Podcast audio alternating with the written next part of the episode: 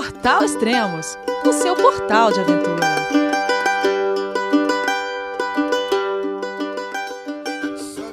Bom dia, boa tarde, boa noite, bem-vindo a Extremos, o seu podcast de aventura. Esse é o quinto podcast do projeto Válvula, a cicloviagem de volta ao mundo da Franciele Tais. Olá, Franciele, tudo bem?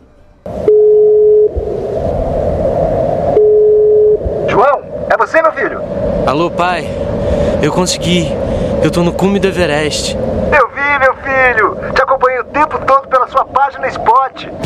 A família de produtos Spot utiliza tecnologia 100% via satélite para manter você sempre conectado em suas aventuras. Fale de qualquer lugar do mundo através do Spot Global Fone e utilize o Spot Gen 3 para estar sempre rastreado e conectado aos serviços de emergência. Desapareça quando quiser, seja encontrado quando precisar. Saiba mais em findmespot.com.br. Olá, Elias, tudo bem vocês? Tudo bom? Ó, nós estamos no início de dezembro, faz tempo que a gente gravou o último podcast, hein? faz tempo mesmo. Eu acho que quando a gente gravou eu estava recém chegando em Bocas del Toro, no Panamá. Ah, e agora, você está na onde? Agora eu estou numa cidade que se chama Granada, estou em Nicarágua. Já pedalei Costa Rica, em Nicarágua já tô aí, já a poucos quilômetros da fronteira, acho, com, com Honduras. Ah, tá.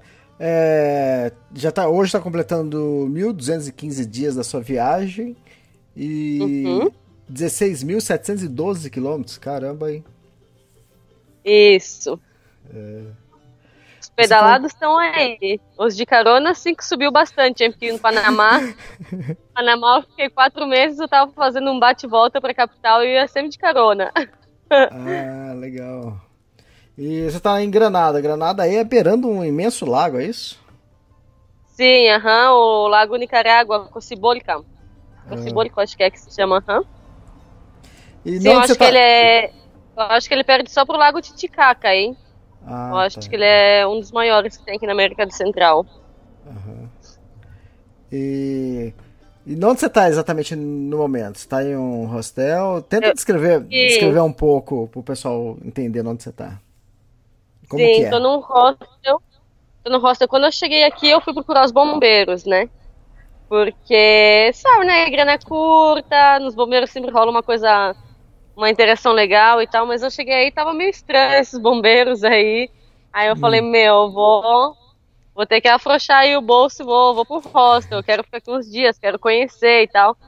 E nossa, foi a melhor coisa que eu fiz. Eu cheguei no hostel que tá aqui perto do, do Parque Central, se chama é, Hostel Azul. E cheguei aqui, o povo era muito legal, estamos umas 10 pessoas mais ou menos.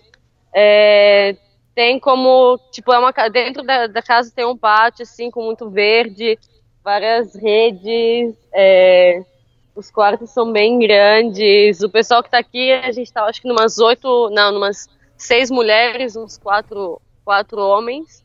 E não, é um grupo bem legal, gente. No dia que eu cheguei, eu cheguei, eu acho que meia hora depois já tava todo mundo aí sentado na mesa, rindo junto e tal gente que só fala inglês, gente que só fala francês e tal, e todo mundo se entendendo, não sei como, mas mas estava.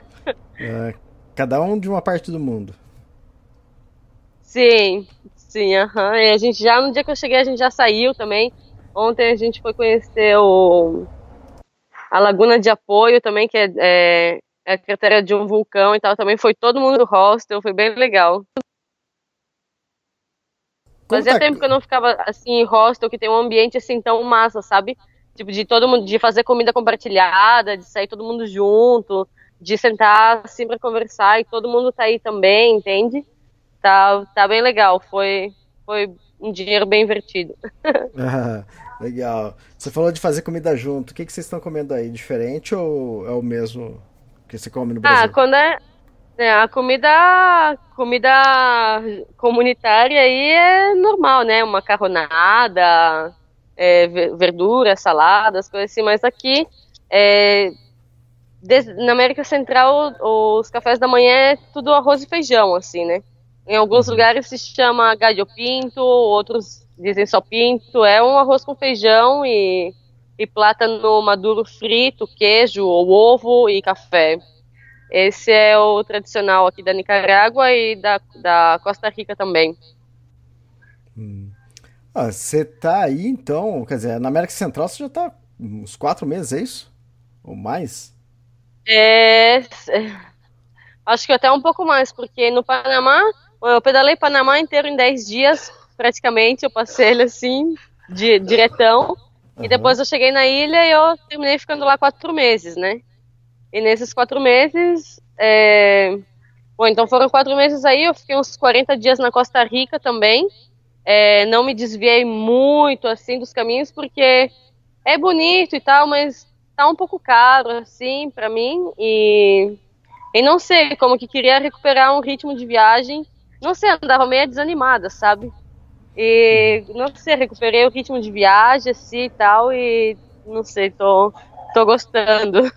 E aqui na Nicarágua eu entrei, eu acho que tem o que uns 15 dias, talvez. Uhum. Quem sabe nem em uns seis meses eu acho que já tá dando por aí.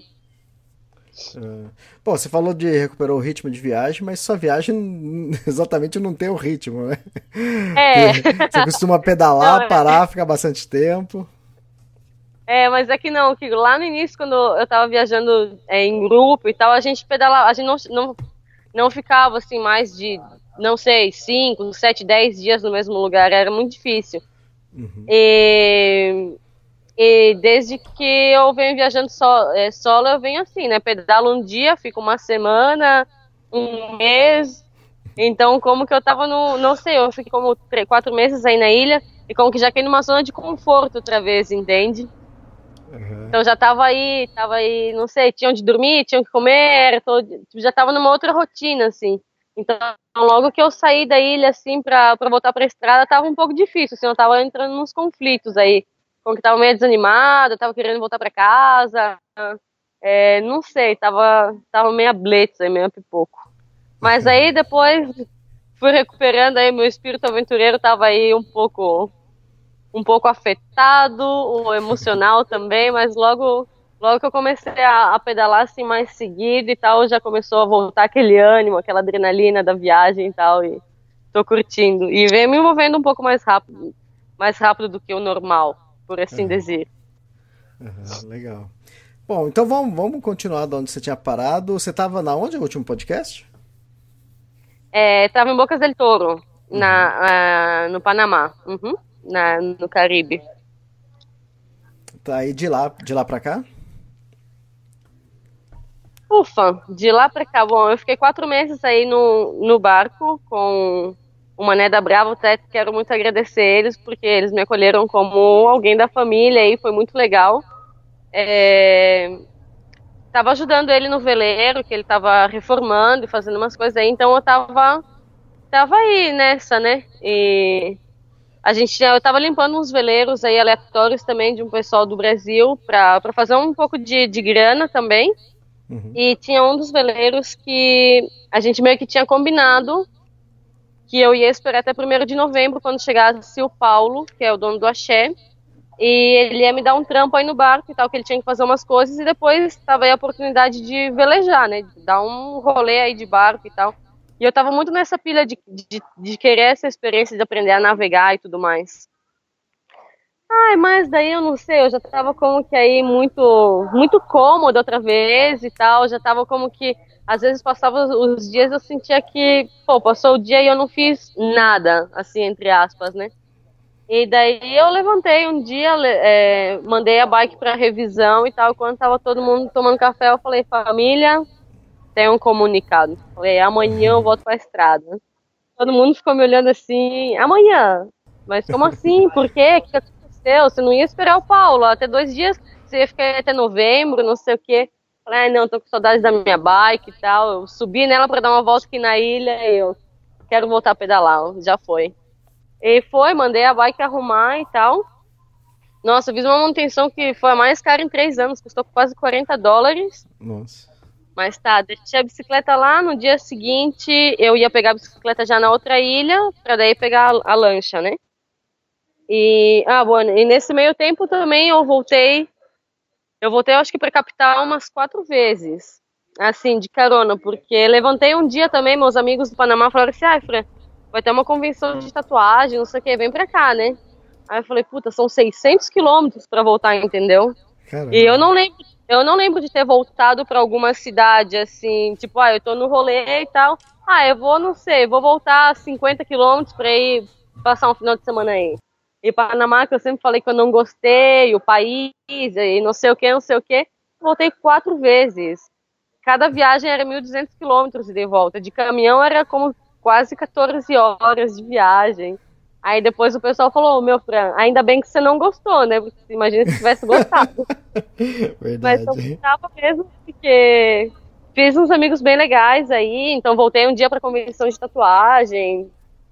Depois voltei pro aniversário de, de uns amigos e assim foi indo. Depois, é, aí na ilha tinha uma família de de belgas e eles estavam fazendo a residência panamenha. Então falaram assim, ah, Fran, tipo, o, o pai da eles têm uma menina de seis anos, né? O pai dela é sul-africano, ele fala português. Mas a menina e a mãe nada, né? Só inglês e francês. E, pô, eu inglês nada, né? Aí ele falou assim: ah, a gente vê que a, que a Guita, que é a menina, ela gosta muito de você, que tem um carinho entre vocês, não sei o quê. E a gente queria perguntar se, se tu não queria, tipo, ir pro Panamá com a gente, ficar uma semana lá de babá da, da Guita, porque a gente tem que fazer os trâmites, não sei o quê. Então, tipo, a gente paga o ônibus, né, ida e volta, as passagens e tal. E a comida, e tu fica aí na casa com a gente, vai cuidar da Guita, não sei, duas, de duas a quatro horas por dia. E o resto do dia tu pode fazer o que tu quiser, né? Tipo, não era meio que um um voluntariado, assim, né? Uhum, aí eu falei, beleza, vamos. Aí é, eles iam no domingo, aí eles me deram dinheiro do ônibus e da lancha na sexta-feira. Eu guardei o dinheiro do ônibus eu fui pedindo carona, né? Já que eu não ia ganhar, nada, pelo menos o dinheiro do ônibus. Sim, claro. Porque só o ônibus, o ônibus de volta era quase uns 300 reais, mais ou menos. Boa. Aí eu falei, meu, então, se, já que me deram antes, eu falei, eu vou chegar um dia antes que vocês porque eu tenho um aniversário para ir e tal, e, e é isso aí. Uhum. Peguei o dinheiro do ônibus, guardei, no dia seguinte eu levantei cedão e fui para outra trilha, ver os caminhões que estavam parados aí para pegar a balsa para cruzar. Aí dava aquela olhada assim para ver quem que ia ser o elegido, né?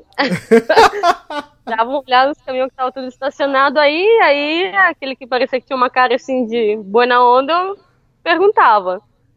É. E e aí perguntei para um senhor, ele falou que sim e tal, que ele ia até Tiriqui, que é quase, não sei, até 300 quilômetros da ilha e tal, e eu podia ir com ele. Aí foi que quando cruzando aí com o ferry, ele disse que já não ia mais para lá, que não sei o quê, mas ele já me conseguiu um amigo que me levou também. Nossa, eu saí da ilha, eu acho que era umas 10 horas da manhã. Eu cheguei no Panamá, tipo, era umas duas horas da madrugada. Certo, e meus amigos Deixa eu tirar ah? a dúvida aqui. É que você disse que você estava na ilha e você ia pro Panamá. Panamá é, é pra o, capital. A, a, capital, cidade do Panamá. Tá. É, aham, pra cidade do Panamá. Uhum. Daí eu cheguei tipo umas duas e meia da manhã e o guri que ia me buscar às duas e meia da manhã era o aniversário dele, entendeu? E uhum. ele que ia me buscar para encontrar com todo mundo. Às duas horas da manhã eu acho que ele já não sabia nem mais quem ele era, coitado. Certeza. Quando, quando eu vi que deu a meia-noite, uma hora, ele falou que ele já tava meio alegre, não sei o que, eu já comecei a buscar alguém para me buscar lá, né, no posto de gasolina. Aí cheguei às duas e meia da manhã, a gente já foi pra festa, já comemorou meu aniversário, não sei o que. Aí no domingo eu fui, fui com a família e tal, pra ficar com a Guita. Nossa senhora. Se eu soubesse que essa família come tão mal, eu tinha pedido já antes qual que é seu menu, né? Porque ainda bem que meus amigos sempre me convidaram para comer, porque na casa o que eu menos fiz foi comer, assim. Nossa, eles se alimentam muito mal e eu fiquei de cara. Mas, Como nossa, assim? a menina é muito querida. Hum. Não sei, eles fazem um macarrão com tudo que tem aí, deixa dois, três dias e vão esquentando isso, vão acrescentando alguma outra coisa. pão com presunto, sei lá, meu, até eu via um arroz com ovo eu era feliz, entendeu? Entendi. Não, mas não tinha muito assim o que. Ai, não sei. Não, não... E era muito apimentada a comida deles. Nossa senhora, eu pra hum. pimenta sou muito covarde. E daí, a menina, quando eu ficava com ela, a gente voltou a brincar de mímica, né? Ah, eu tenho fome, eu quero ir no banheiro, que não sei o quê, porque eu. Ah, é, foi por um, por um lado foi engraçado, por outro lado foi frustrante, entendeu? Não entendeu o que uma menina de seis anos quer te dizer. Eu falei, nossa senhora. Mas foi, foi uma experiência engraçada aí.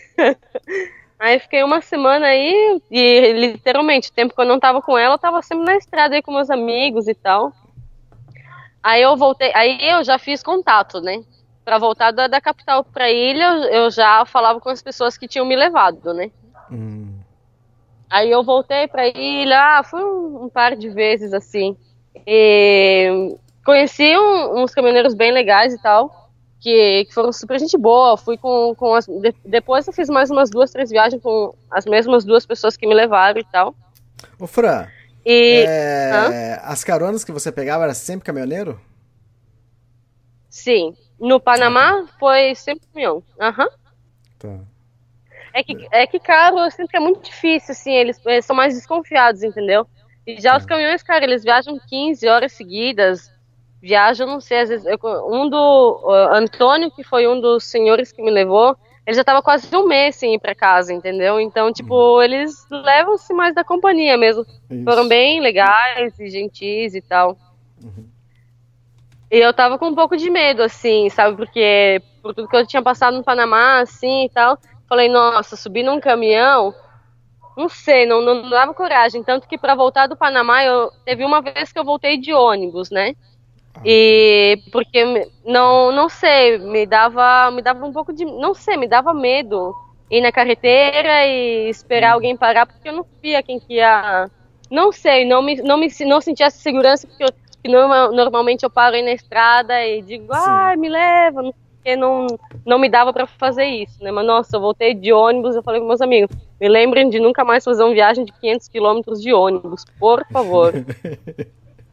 Ainda deu treta no ônibus, a polícia mandou descer, revisar a minha mala, não sei o que, nossa senhora.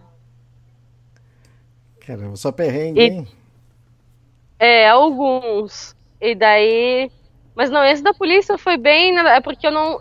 Eu tô acostumada, Elias, que as minhas coisas estão sempre comigo, entendeu? Sim. E eu não queria deixar minha mala na, tipo, no, com as malas no ônibus embaixo, entende? Porque tinha câmera, tinha documento, tinha dinheiro, tinha cartão, tinha um monte de coisas, sabe? E depois se some alguma coisa, tu sabe, né? Sumiu, ninguém sabe de nada. Aí eu falei que eu ia levar minha bolsa comigo, era uma bolsa pequena, eu só tinha umas roupas dentro, fiquei uma semana lá na, na capital. E um senhor falou que não podia, o outro falou que podia. Então eu levei, coloquei nos pés, sentei, não sei o que, quando tava todo mundo dentro do ônibus, é, me, mandam, me mandam descer e, e levar a mochila, saca? Tive que descer, todo mundo ficou me olhando assim, eu tava putaça da cara já. Tive que descer, abrir a mala, botar o cachorro para revisar, não sei o que. Eu falei, esse cachorro comeu meu sanduíche, vocês não tem que me dar outro. eu, tinha, eu tinha minha amiga, fez uns um sanduíche mó gostoso aí pra mim comer na, na viagem e tal. E tinha que abrir tudo lá pro cachorro. Bom, o cachorro não achou nada, fizeram tirar algumas coisas da mala, roupa, me fizeram um monte de pergunta, não sei o quê. falei, meu, vocês acham mesmo que eu tô levando droga, né? Eu falei, se eu estivesse levando aí mesmo que eu ia deixar a bolsa aí embaixo, saca? Não ia ter ela aqui comigo no céu, que se dá alguma coisa, a bolsa tá comigo, né? Sim. Aí ele falou, não, é que é muito estranho, que você não quer deixar a bolsa aqui embaixo, não sei o que. Eu falei, não é, porque se acontece alguma coisa, se se estraga alguma coisa, qualquer coisa, eu sei que ninguém vai responder, entendeu? Sim. Aí tá, enfim, né? Tive que deixar a bolsa lá embaixo. Ah, caramba. tive que deixar a bolsa lá embaixo, viajamos, aí no caminho tive que, que ir, tiveram que abrir o porta o, o baú lá para tirar o passaporte, para apresentar para a polícia, não sei o quê. Aí eu desci duas horas da manhã, assim, para pegar o passaporte, mostrar a polícia, a polícia assim, é, nossa, como você é linda, não sei o quê. Eu olhei, porra, meu, a polícia, saca? Duas da manhã, dá um tempo. Uhum. E foi essa situação assim no Panamá que, puta, que, que me fez não gostar, entendeu? Sim. Do lugar em si. E daí, beijo. Voltei pra ilha, super contente quando eu cheguei. Todo mundo, quando eu chegava, já fazia uma festa, já vinha as crianças, todo mundo me abraçava, não sei o quê. Ah, foi bem legal. Foram três meses que eu fiquei aí na ilha que senti muita vontade, senti é, saudade da estrada, assim, e tal, mas foram três meses bem legais, assim, a gente passeou, a gente foi com veleiro para outras ilhas, o veleiro que me trouxe de Cartagena para o Panamá chegou aí também, aí tinha mais um outro casal de brasileiros que que depois que se aposentaram e tal, compraram um veleiro e estavam recém começando a viajar e tal, foi muito legal. Que joia. Você chegou a fazer algum passeio de veleiro? É, a gente fez, acho que foi dois passeios curtos, na verdade, né? Umas Sim. ilhas que fazia parte do, de Bocas del Toro, era, não sei, duas horas velejando, de duas a quatro horas, assim. E a gente foi para Praia Estrela, a gente foi com a Fátima e o Augusto, que, que me levaram de Cartagena para o Panamá. E junto com eles estava o, o Luiz e a Rita, que é um outro casal que recém havia comprado um veleiro e, e começou e saiu desde a, do Panamá também, da capital. E estavam os pais do Luiz que foram visitar eles. Um senhor, o senhor tinha acho que 87 anos e tomou um voo desde o Brasil para o Panamá para visitar o, o, o, filho dele, a Nora, sabe? Era um casal uns senhores muito queridos, assim. A gente foi todo mundo passar o dia lá na, em Boca, é, em, em Praia Estrela, cozinhamos no barco e tal, foi bem legal. E a gente fez outro passeio que foi para Red Frog, que está na Ilha de Bastimentos, que foi o Mar Caribe até agora mais lindo que eu vi, assim. Chega a superar o é, Titimeu, arquipélago de San Blas, que eu falei que era o meu lugar preferido aí. Mas Red Frog também foi, assim, nossa, o mar incrível, você não sabia onde, o que era água, o que era céu, assim, era muito lindo. É, tinha uma, uns trekkings para fazer na ilha, assim, no meio dos coqueiros e tal. Nossa, era muito bonito. Aí eu gostei bastante, um lugar bem tranquilo. Tipo, muita gente de fora também, mas pessoas legais, assim, sabe? E eu também tava com, com um grupo legal, então foi, foi bem divertido. Uhum. É, isso ajuda também, né? Você tá com boas Sim, companhias. Claro. claro. Quando tá com boa companhia, é, são vocês que fazem o lugar, entendeu? Não? Porque às vezes nada adianta tu estar num lugar legal, bonito e tal, e o, e o pessoal ser, ser mala onda. Sim, aí você voltou pra estrada, então. E daí eu levantei, encasquetar, arrumei minhas coisas e fui embora. E pedalei, eu tinha, eu não sabia, ah, tipo, quando eu saí eu não, eu não olhei muito o mapa, assim, ver, ah, eu vou chegar até aqui, vou chegar até lá, porque eu não sabia como era a carreteira, entendeu? E fazia muito calor. E geralmente os planos que eu faço nunca dá certo, assim, de pedalar e tal. Então eu falei, meu, eu vou sair, vou ver onde eu vou chegar, entendeu? Daí eu cheguei na fronteira, era... Ô, Fran, Fran isso, isso você tá falando é o que? Agosto? É... Uhum, agora tu me ficou. É, deve Pera. ser O último é... podcast que a gente gravou foi dia 30 de julho, então, de 2018. Então pode ser isso, né? A gente em dezembro. Não, espera. Foram. Não, isso foi o que? Em outubro? Ô, louco. Final de outubro, eu acho. Ah, tá. Porque eu cheguei na ilha, eu cheguei na ilha, eu acho que já era em julho por aí. Foi, eu acho que ah. bem quando eu cheguei que a gente gravou. Então foi isso. É. Acho que foi por outubro, assim, início de outubro. Uhum. Primeiro de outubro, se eu não me engano, que era aniversário da minha mãe. Tá. Ah, boa. e daí, daí eu cheguei na fronteira, era cedo aí, de, na fronteira de Sixaola, que é Panamá com Costa Rica. Cheguei, fiz os trâmites e tal. E era muito calor. Nossa, faz muito calor. Eu não sei se eu já estava desacostumado, porque eu estava na ilha, dava calor, eu ia dar um tibu, né? Eu ia pro mar. Uhum. E calor, calor. Eu falei, nossa, tomara que comece a chover. Meu filho, não é que começou a chover mesmo? Aí o pedal rendeu. Pedalei, eu acho que não sei, uns, uns, o quê? uns 80 quilômetros por aí. Cheguei de Almirante, cheguei em Porto Viejo uhum. Costa Rica. Eu não sabia que Costa Rica era uma hora menos que no Panamá. Então eu cheguei, me tocou chuva a tarde inteira. Eu cheguei na Costa Rica, era, no horário local era com 5 e meia e já estava escuro aí. Eu falei, nossa, que hora que é aqui? Ou seja, não sei, foi, foi um câmbio assim muito drástico. Cheguei toda molhada, já era de noite, não sabia para onde ir e tal. Então o Mané, que era do barco que eu tava, ele, tinha, ele tem um amigo que vivia aí, ele falou, ai, quando chega aí, fala com o meu amigo e tal, ele não tem telefone, né? Tem que ser pelo Facebook. E ele vai te receber na casa. Aí tá, eu cheguei, já tô molhada, com chuva, já era noite e tal, cansada. Aí fui buscar um, um Wi-Fi pra falar com o cara, e o cara não respondia. Aí eu fui num rosto que o mané me indicou e tal. É, perguntei pelo cara, porque são todos amigos e tal, mas as pessoas que estavam aí não sabia quem era, não sei o que, o dono do hostel não tava. Aí, puta, nisso já eram como as sete horas, eu já tava aí que, ai meu Deus, eu queria pagar um, um, o hostel aí mesmo e no outro dia aí, entende? Aí o cara me respondeu, não, eu consegui o um número de celular dele. Aí eu me emprestaram o telefone no hostel, liguei para ele, expliquei e tal. E ele me explicou aí umas coisas mais ou menos que, não sei, eu não entendi, era muito mais fácil dizer assim, olha, coloca no mapa o hotel tal e minha casa é atrás do hotel, entendeu? Ele vai 100 metros à direita, depois vira à esquerda, vou passar um campo de futebol, um mercado, não sei. Eu já estava perdido no campo de futebol aí, né? Daí encontrei o cara, mas, pô, tava uns 3 quilômetros onde eu tava, já era noite e tal. Eu falei, ai, não. Aí entra na jogada o Luiz. O Luiz, é, ele me acompanha sempre nos podcasts e tal. E numa das conversas ele falou que que ele ia ver se ele podia, que ele queria contribuir com a viagem, né? Aí, justo nessa hora que eu tava aí, de ver o que, que eu faço, o que, que não faço, o Luiz me escreve, ele falou, olha, Fran, é, dá uma averiguada aí na tua conta e tal. Eu, tipo, mandei uma, uma ajuda aí pra ti.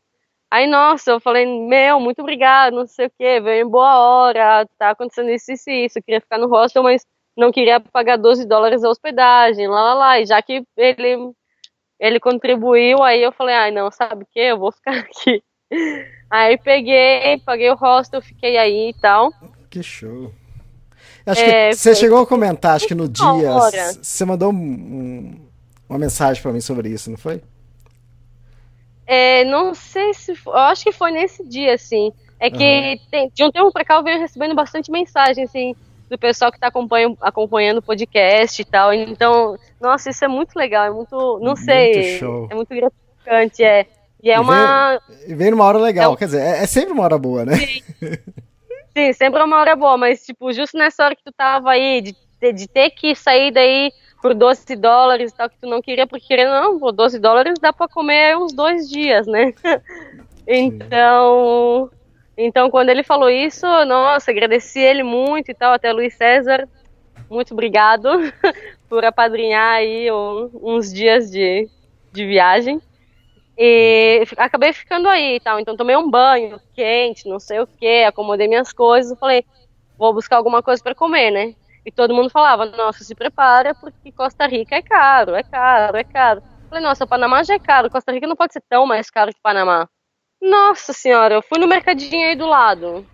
Eu hum. comprei uma cerveja, 250 gramas de macarrão e uma cabeça de alho deu 5 dólares. Eu quase caí dura, Elias. Nossa. 5 dólares. Eu falei, nossa, o que, que eu deixo, né? Aí, pô, não tava levando muito, tava levando três coisas, né? Aí eu pensei em deixar cerveja. falei, ai, meu, uma cervejinha também, é, eu sou, sou filha de Deus, mereço. Já levei tudo, comi uma, um macarrão, um alho e óleo aí com uma cerveja, fui dormir, meu. e, nossa, na verdade que sim, tava bem caro.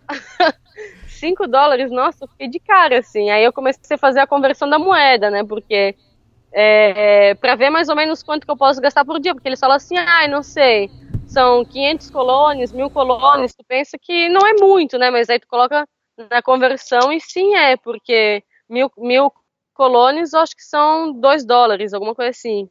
Então, já mil colones, que aparentemente não é nada para eles, para mim já é seis, sete pila, né? Então, tem que estar tá ligado, porque senão tu. Teu pressuposto é de uma semana vai em dois, dois dias fácil. Exato. Mas eu fiquei aí. É, fiquei aí em, em Porto Velho, acho que dois, três dias também. Depois, na outra noite, o dono do hostel, a gente já fez amizade aí e tal. Ele falou: olha, se quiser acampar aí, acampa, não tem problema, coloca a barraca aí, tá tudo certo. Aí eu falei: ah, então tá bom. Aí eu tirei, mudei aí minha, minha cama aí pro, pro quintal e fiquei é. uns dois dias. Dei uma pedalada por aí também para conhecer umas praias que tem aí perto e tal. Povoado bem tranquilo, bonito, é, muito bosque, muito verde. E, e depois eu fui para Porto Limão. E daí o pessoal falava assim: ai, não, é, por, o que você vai fazer em Porto Limão? Aí não tem nada, é feio, é perigoso, não sei o quê. Aí eu falei: meu, não sei, tá no caminho, é uma distância boa até aí e tal. Olhei umas fotos no Google, parecia ser bonito. Aí eu falei, eu vou aí pra ver o que, que, o que, que vai dar, né? Aí tá. É, entrando na Costa Rica, tipo, o pessoal fala, não, o pessoal é realmente pura vida e tal, mas tem que estar tá, tem que estar tá ligado, entendeu? Porque o povo é muito rápido, assim. Aí eu fui numa praia, é, sentei aí, comecei a ver, se cercou os caras, perguntar se queria tomar alguma coisa e tal, que tinha um barzinho aí, eu falei que não. Aí fiquei conversando com eles, já no final eles me, me, me, me regalaram aí uma cerveja, não sei o que, a gente terminou almoçando aí e tal. E o cara falou, ah, se tu quiser ficar uns dois dias aqui na ponta, em Punta Uva, é, tu pode me ajudar aqui no bar, não sei o que, tu pode dormir aí e tal. Eu fiquei, hum, tipo, não sabia ainda, que não sabia que onda, se não sabia como que identificar se era realmente só boa na onda ou o que, né? Aí eu falei, ah, não, beleza. Aí eu voltei pro hostel e tal, e a gente trocou número, não sei o que. Aí quando o cara me escreveu, eu já tava em Porto, Vie em Porto Limão. E aí o cara falou assim, ai, por que você não veio pra cá? E não sei o que. Ele falou, ai, não, porque eu queria te dar uns beijos. Acho que a gente devia ter feito isso já no dia que eu te conheci, não sei o que. Eu falei, meu filho, tu tá bem enganado. Ainda bem que eu não fui, sabe? Porque, tipo, aqui na América Central tá passando muito isso. Pelo menos comigo tá acontecendo bastante aqui, entende? Que eu acho que a galera confunde muito a boina onda, assim, tu chegar, sentar e conversar com todo mundo e dar risada e tal. Não sei se eles já acham que, tipo, tu tá dando mole ou que é alguma outra coisa, mas vem acontecendo bastante, assim, de eles tirar essa. tirar uma onda e ver se, se acontece alguma coisa. Então, aqui, quando o pessoal assim diz assim, ah, vem, vamos pra minha casa, não sei o quê, geralmente eu ia. Mas por Sim. aqui eu não tô indo, não. e daí, tá, quando tem um couchsurf em Porto Limão, fui pra lá. Ah, só pro pessoal entender, Também... oh, você tá subindo aí América Central, é, pelo lado que diria ali Mar das Caraíbas, é lado do Oceano é. Atlântico, não pelo Pacífico. É. Não, é, porque a maior, eu tenho visto bastante ciclistas que foram pelo Pacífico, né? Uhum. Não, eu tô vindo pelo Atlântico, é pelas. E daí, Sim. tá. Contatei um couchsurfing, me disse, me disse que sim, que não sei o quê. Desde que eu entrei na Costa Rica, foi chuva, né? Chuva, todos os dias assim, saía pra pedalar e na praia, chovia. Saía pra carreteira, chovia. Pra mim é bom, porque faz calor e tal, então eu curto pedalar na chuva, né? Uhum. E o pedal rende mais, assim. Aí eu tava chegando em Porto Limão e o cara tava vindo de carro me encontrar. Eu perguntei, ele falou assim, tá tudo bem? Eu falei, sim. Ele falou, não, eu sou o teu, teu, teu coach, ele falou, né? recebi uma ligação e se cortou. Então eu vim de carro ver se, se aconteceu alguma coisa contigo. pensei, quem sabe foi tu que, que me ligou e não sei porque caiu a ligação e não consegui mais ligar de volta. Então eu vim te encontrar. Aí eu agradeci ele, tá? até me deu um pouco de pena, porque eu acho que eu tava uns 25 quilômetros da cidade.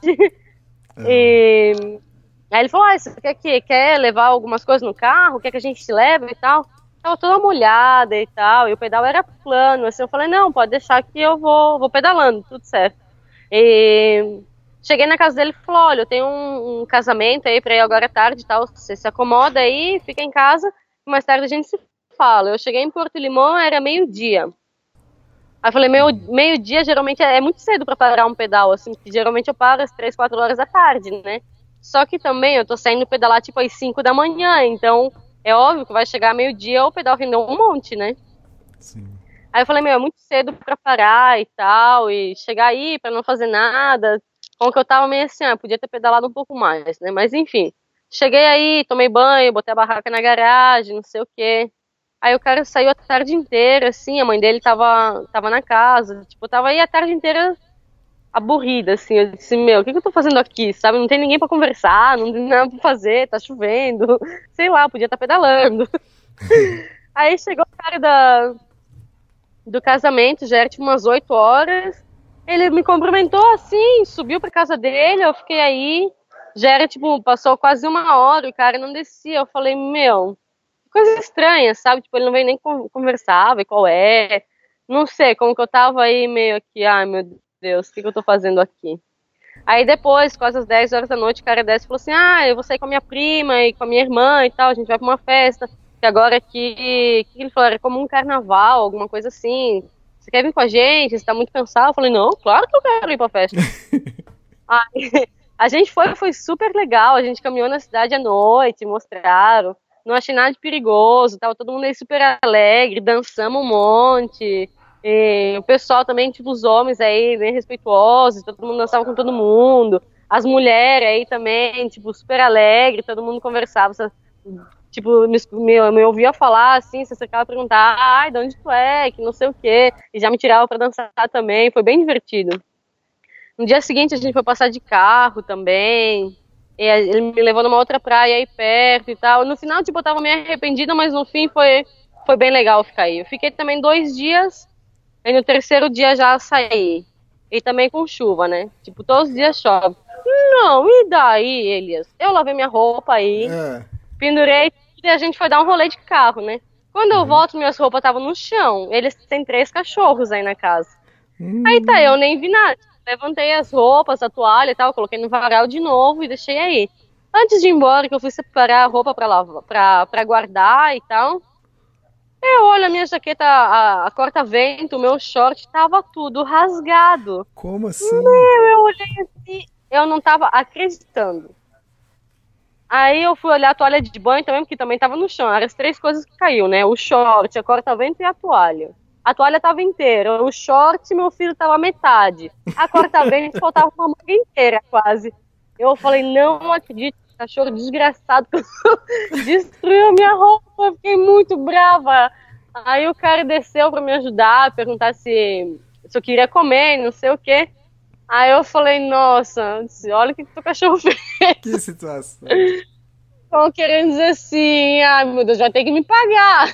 Sim, imagina era a única, tipo, era praticamente o meu, meu uniforme de pedalar, porque eu usava ele praticamente todo dia, entendeu? A jaqueta era a jaqueta de todo santo dia, né? E o short era o short mais confortável que eu tinha, meu. Depois desse só sobrou o short de ciclismo. Eu não sou acostumada a pedalar com esse short. Eu até queria uhum. perguntar pra galera que pedala aí se usa o short de ciclismo e se funciona, porque pra mim não tá dando, cara. é muito desconfortável confortável e tal, nossa, me sinto de fralda, assim, sabe? Eu acho que agora eu entendo que crianças, quando, quando a mãe tira a fralda que para colocar de novo, todo mundo chora, porque, nossa, é, é muito agoniante usar esse short, sério mesmo.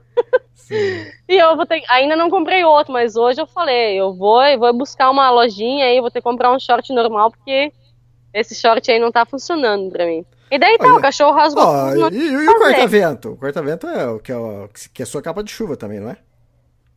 É, não, ela não era impermeável. Eu, eu até tinha ah, uma tá. jaqueta aí de chuva e tal, mas eu quase não uso, né? Ah, quem tá na chuva é pra se molhar. e... Não, mas é porque ela era tipo. seca muito rápido, entendeu? Eu deixava de pedalar, eu lavava ela, no dia seguinte eu levantava pra pedalar, ela já tava seca, tinha refletor nas costas e tal. Quando faz calor, tu abre o zíper, tipo, aí entra um vento, não sei o que. Eu não, não, não consigo pedalar com essas camisas. Eu tenho duas camisas de ciclismo novas aí que eu tô querendo fazer um, uma troca aí com alguma corta-vento, com alguma coisa assim, porque elas são justas. E eu não gosto de pedalar com essa roupa assim toda justa, porque não entra vento por nenhum lado. não sei, eu me sinto focada. E daí, enfim, o cachorro rasgou tudo, ai, o que, que eu vou fazer, né? Cada vez que eu paro na estrada, que eu tenho que fazer xixi, eu lembro do cachorro com o mesmo short, porque com o outro short que eu tinha, eu não precisava tirar ele pra fazer xixi, entendeu? Uhum. E daí eu fiquei assim, porra, cada vez que eu tô na estrada que dá vontade de ir no banheiro, eu lembro do, do meu short, né? Enfim, segui assim e tal. Depois de Porto Limão, pra onde que eu fui, meu Deus? De Porto Limão, eu fui pra. Ai, deixa eu olhar no meu mapa, porque eu já me esqueci de onde que eu tava indo pra lá. Uhum. Mas todos, todos os dias eu peguei chuva na Costa Rica. Tem que sair pra lá super cedo também, porque aí às 10, 11 horas da manhã, na maioria dos dias, já faz muito calor. E Costa Rica, para mim, os bombeiros não. Tentei três quartéis de bombeiro, não. Me disseram que não. Que, tipo. Um não tinha ninguém no quartel. Ou se tinha, me deixaram lá tocando a campainha, porque não veio ninguém. ficou que não, porque, tipo, se tem uma emergência, como foi assim, sai todo mundo do quartel e tal, então não fica ninguém. Aí eu perguntei se pelo menos ele podia me emprestar o Wi-Fi pra ver se eu conseguia um couchsurfing, alguma coisa. Ele também falou que não podia. Aí eu falei, nossa. Uhum. Aí eu saí de Porto Limão o primeiro dia também. Eu planejei chegar numa cidade, tava como a 50 quilômetros daí. Eu cheguei também, era tipo às 10 horas da manhã, assim. Eu falei, meu, 10 horas da manhã é muito cedo, vou pedalar, não sei, pelo menos até as 2 horas da tarde. Só que até onde eu cheguei aí era plano, entendeu? Quando eu pedalei uns 5 quilômetros a mais, começou a subida. E abriu um solarejo, aí eu tava arrependida. Eu falei, nossa, por que, que eu não fiquei lá naquela cidade? Que Costa Rica, Costa Rica eu meio que fui planejando assim, como o Panamá, né? Ah, aqui tem quartel de bombeiro, aqui também, aqui também. Como que ah. te dá uma certa segurança, se tu não conseguir lugar para acampar nem nada, te dá uma certa segurança que tem bombeiro, porque o bombeiro é, tipo, eu já tenho algo como, não sei, 99,9% que sim vão te dar um lugar, entendeu? Sim. Aí eu fui na Costa Rica com essa confiança toda e, pai, não deu. Aí no primeiro dia eu pedalei também acho que uns 75 quilômetros, assim, e acabei ficando no, num salão comunal aí de um povoado que se chama Guayacán. Eu estava indo para o vulcão Iraçu quando eu saí de Porto Limão. Daí eu acampei aí e tal, e no dia seguinte eu tinha é, planejado chegar até Turialba ou Pacaias, que também são uns 50, 60 quilômetros, só que daí já é subindo, assim, né? E como eu tava quatro meses sem pedalar, eu pensei, vou ir devagar, né? Mas não sei, eu subo na bicicleta e não sei, parece que nada me para, assim, entendeu? não sei, eu, e tava com saudade de pedalar, então tava, voltei a fazer umas distâncias aí. Ultimamente eu tô pedalando entre 90, 98, Nossa. 85 quilômetros. Uhum. Tá muito bom. Aí cheguei, é, cheguei aí em, em um povoado que era planejei chegar até Turialba e acabei pedalando mais. Então eu cheguei até Juan Vinhas. É um povoado pequeno também. Cheguei, alonguei, não sei o que. Fui nos bombeiros, também falaram que o chefe não tava, eu tinha que perguntar para ele, não sei o que, tal.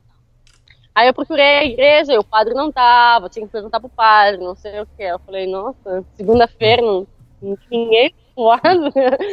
Aí eu ia colocar a barraca no padre, tava na frente dos bombeiros. Aí vem um senhor que trabalha, não sei, na, na numa prefeitura, alguma coisa, falou que não, que não pode, que não sei o que, que era tentar a polícia.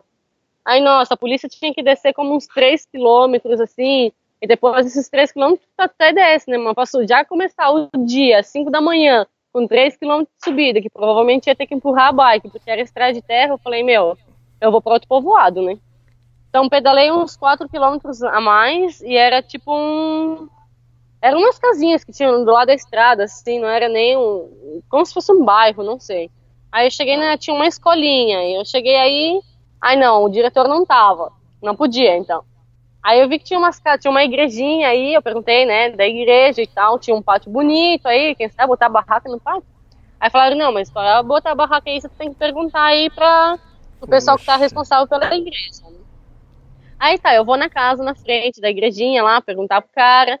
Aí falou assim, ah, não, é que, tipo, a gente é como, não sei como, não, me, não lembro como chama, mas falou assim, são umas cinco pessoas que, tipo, meio que administra a igreja, a igreja tem que falar com todo mundo. Eu falei, nossa, nossa. senhora. Tem que chamar que, o conselho primeira... da igreja pra, pra liberar. É, aham, uhum, eu falei, nossa, tem que chamar o conselho, o padre, o papa e todos os santos aqui, né? Eu falei, olha, senhor, com todo respeito, eu falei, já são as cinco e meia da tarde, tá escurecendo, entendeu? Eu não tenho, tipo, eu não vou mais pedalar porque daqui para cima é sub, bastante subida e não sei, tenho mais de 30 quilômetros para chegar em outra cidade, entendeu? Ou 15, não sei. Eu falei, se eu não conseguir um lugar para ficar, eu disse, com todo respeito, eu vou colocar a barraca no pátio da igreja, se é para não ficar na rua, entendeu? Aí o senhor ficou me olhando assim, ele não gostou muito, mas tá, eu falei muito obrigado e tal, e voltei pro outro lado da rua, sentei do lado da bicicleta e falei, meu, o que, que eu vou fazer, entendeu? Aí eu tipo, me olhando no espelho, vi que eu tava com a sobrancelha aí, comecei a tirar a sobrancelha porque eu não sabia o que fazer, eu tava brava também. Então, de mala onda, não adianta tu falar com ninguém porque não vai se abrir nenhuma porta, entendeu?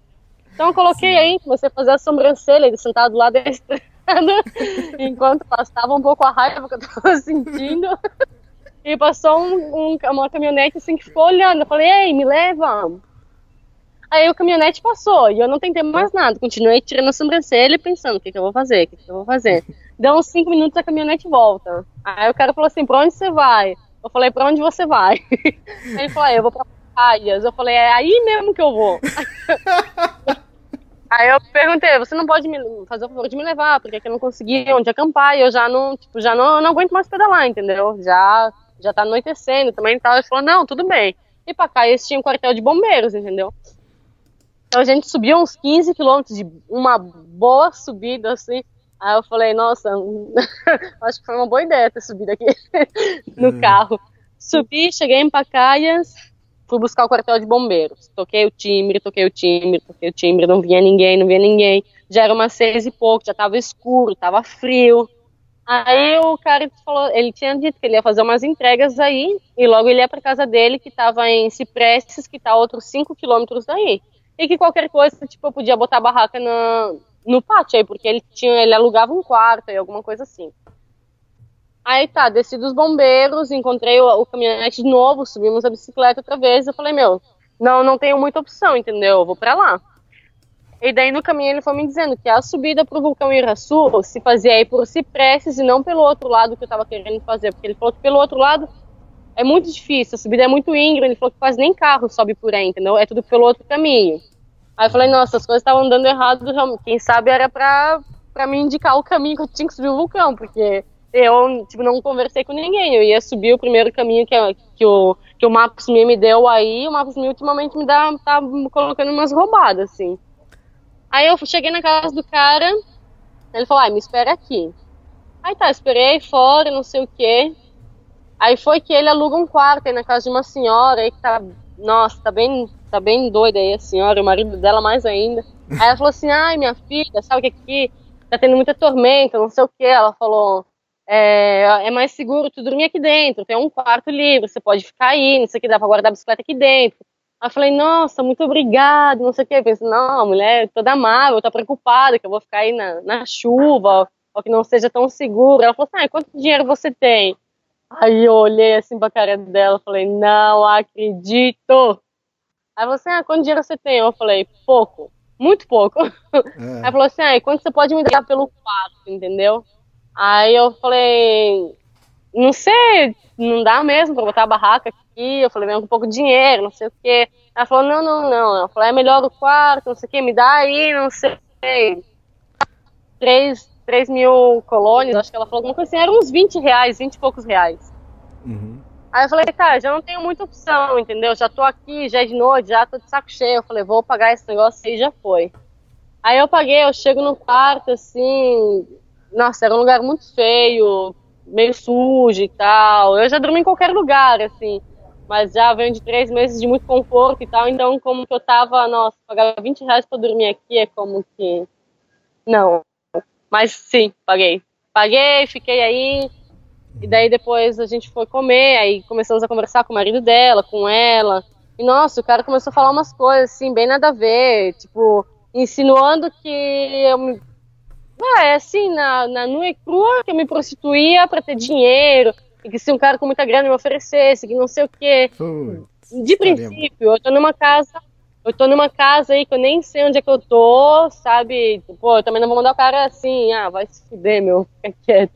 Eu fiquei, aguentei, eu falei, não, o senhor me respeita, eu falei, se eu tô aqui, tô viajando, tá, porque eu trabalhei para isso, blá, blá, blá, tentei explicar, assim. Aí, uhum. quando eu já percebi que o cara tava muito intenso, não sei o quê, Aí eu peguei, eu mandei ele se fuder mesmo, já nem me importa nada. Eu peguei, fui dormir. E no dia seguinte o cara falou: Olha, eu vou te acompanhar, tá uma parte do vulcão e tal. Então a gente levantou super cedo. O cara que me levou aí era gente boa, entendeu? Ele me ajudou. Que, ele até se ofereceu para ajudar a pagar o, a, aí o quarto com a mulher. Eu falei que não, tava tudo bem, pô, eu ia pagar, né? Aí no dia seguinte ele foi me acompanhando pro vulcão e tal. Era uma boa subida, tinha pedalado acho que uns 15 quilômetros já subindo a, a carreteira. E a bicicleta começou, o pedal já vinha aí reclamando, né? Reclamando, reclamando. Quando eu deixei ela no Panamá, eu, tipo, avisei a mulher que o pedal tava fazendo uns bagulho estranho aí pra dar uma olhada. Faltando acho que uns 12 quilômetros pra chegar no, no Iraçu, trava o pedal da bicicleta. Aí eu falei, não acredito, o que mais vai acontecer, né? Já vinha numa sequência aí. Aí eu tentei pedalar um pouco mais, não, não o pedal tava super pesado, não sei. Aí sentei aí na estrada, Tava muito bravo. Outra vez eu falei, meu, faz 10 dias que eu deixei a bicicleta fazer uma revisão, paguei caro pra caramba, entendeu? E agora a bicicleta vai estrear justo aqui, sabe? Tal. Eu tava um caminho super difícil para subir e tal, mas eu queria subir, então, tipo, né? Foi meio frustrante ficar pelo caminho aí. Daí tá, sentei aí pensando o que, que eu ia fazer, fiquei uma hora aí sentada na estrada. Tentei subir com alguns carros, não consegui porque os, as poucas caminhonetes que sobem aí, tipo, sobem, sobem carregada, né? Ou de, ou de batata ou de cebola. Não tinha onde botar bicicleta nem nada. Parou um carro só e falou que, que não, tipo, tava vazio, mas não podia levar porque era de uma empresa, não sei o que, não sei o que. Aí começou a chover, eu falei, meu, já não, não tem mais muito o que fazer, entendeu? Aconteceu, a cagada já tá feita, vamos ver como a gente vai resolver, entendeu? Tipo, eu tava aí meio que choramingando, eu falei, meu, Fran, aconteceu, já foi, entende? Pensa como tu vai resolver, porque é a única pessoa que vai poder fazer alguma coisa, entendeu? Se tu ficar aí é, brava e choramingando, tu vai ficar aí não vai, não vai, não vai ajudar em nada.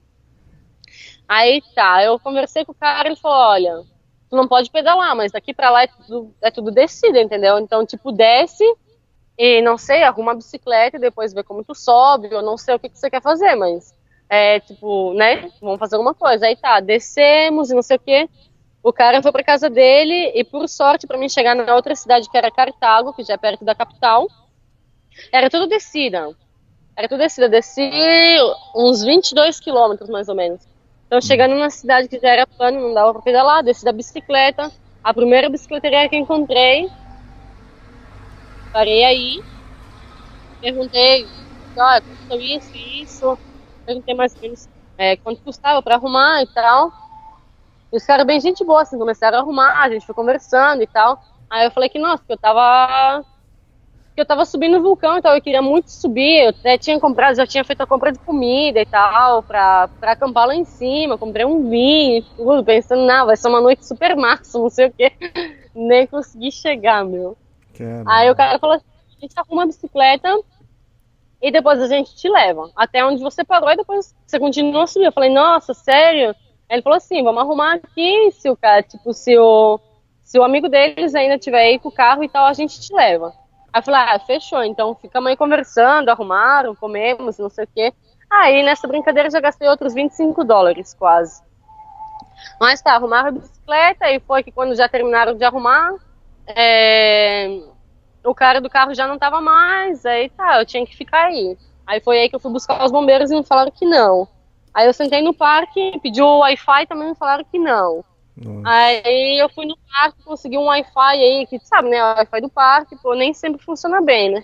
Aí tá, escrevi para duas pessoas do Couchsurf, comecei a escrever para um pessoal de, da Costa Rica mesmo que eu tinha conhecido e tal, ver se alguém podia me ajudar, se tinham conhecido, se, né, algum hostel econômico, qualquer coisa, porque já estava aí outra vez, tipo, às quatro e pouco da tarde, já vinha da subida que era cansada, já estava indo mau humor caramba. Eu sentei na praça, comecei a chorar. Nossa. Chorei, chorei, chorei, chorei, chorei. Não sei, eu tava como. Foi os primeiros dias, assim, que eu tava muito. Não sei, eu tava. Me incomodava rápido, assim, ficava de mau humor rápido por qualquer coisa. Tava meio desanimada e tal. E, tipo, conheci um cara aí no Panamá também tava me deixando aí com as, com as ideias meio confusas eu tava querendo voltar para casa. E eu hum. falei, nossa, não tá funcionando. Tá minha casa, não sei. Eu acho que não, não sei, já não sirvo mais pra ter. Já não tenho mais esse espírito aventureiro, não sei. Comecei a chorar e não conseguindo, não tava conseguindo. Acho que surfing quase não te responde. É muito difícil que alguém te responda no mesmo dia. Até na Costa Rica tive alguns problemas que muita gente nem sequer te responde, entendeu? Aí lá ia ter que eu buscar uma hospedagem outra vez, né? Aí tá, sentei aí, chorei um monte, não sei o que, falei com o Manny, me acalmei, comi, depois que eu comi as coisas já começaram a melhorar. eu sou uma desgraça. Era fome. Daí. É, tô era brincando, fome. Tô brincando. E daí o cara, o Couchsurf que eu respondo, que eu escrevi, nossa, ele respondeu assim. Em seguida, e tipo uns 20, 30 minutos depois, ele me escreveu e falou: Não, é, tô com meus pais aqui na minha casa, tal, vieram me visitar, mas você tá bem? Você já arrumou a bicicleta? O que você precisa? Falei: Olha, qualquer canto que tu tenha, eu me acomodo, entendeu? Eu tenho barraca, tenho colchonete, qualquer cantinho, se tu puder, pois eu te agradeço, entendeu? Uhum. Aí ele falou: Não, aqui em casa tem lugar para ficar e tal, a gente só tem, tem que combinar uma história porque eu tô aqui com meus pais de visita e tal. Tipo, não vou estar sentando, explicando pra eles, cara, que eu tô numa página que eu vou receber alguém na minha casa que eu nunca vi na minha vida, né? Aí ele falou assim, ah, se meus pais te perguntarem alguma coisa, você disse que a gente se conheceu em Santa Teresa tem tudo certo, né? Ele falou, meus pais são super gente boa, também não vai ter problema. Eu falei, então tá bom. Aí eu tava com a cara assim, toda meio inchada de chorar e não sei o que, ia ter que fazer a social e tal, mas pô, eu consegui um lugar pra ficar, então as coisas estavam melhorando, né?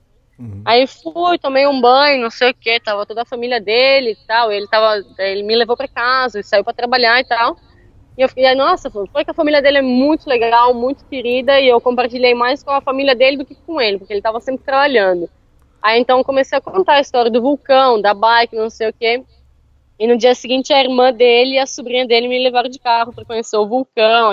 Ah, levaram para as comidas daí, sim. E a sobrinha dele também não, não conheceu o vulcão, então tipo, foi bem legal, assim. A sobrinha dele também tem, tinha 11 anos e, nossa, eu fazer um monte de perguntas, a gente conversou um monte, a gente saiu juntas, a gente foi comer, a gente foi passear no parque, nos parques que tinha aí, a gente foi no Mercado Central, me mostraram umas frutas diferentes, umas comidas. Foi bem legal, eu fiquei, eu acho que uns três dias também. Daí, depois, daí, ah, e daí eu ia pra. Não, me, me deram um presente aí, me deram roupa, me deram um batom, maquiagem, essas coisas. Eu falei, meu Deus.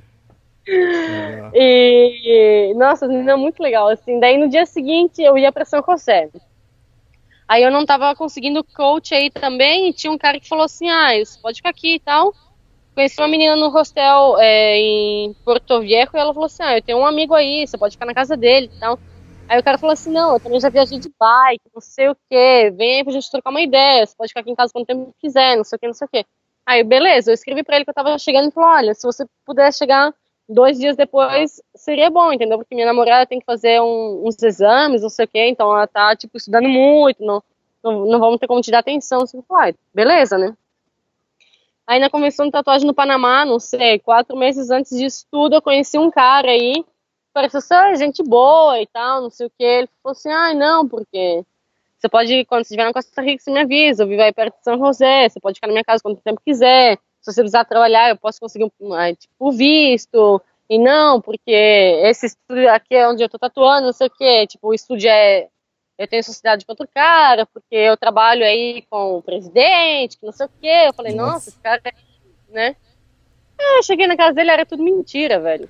Nossa, sério? A única coisa que era verdade é que realmente eu podia ficar na casa dele, entendeu?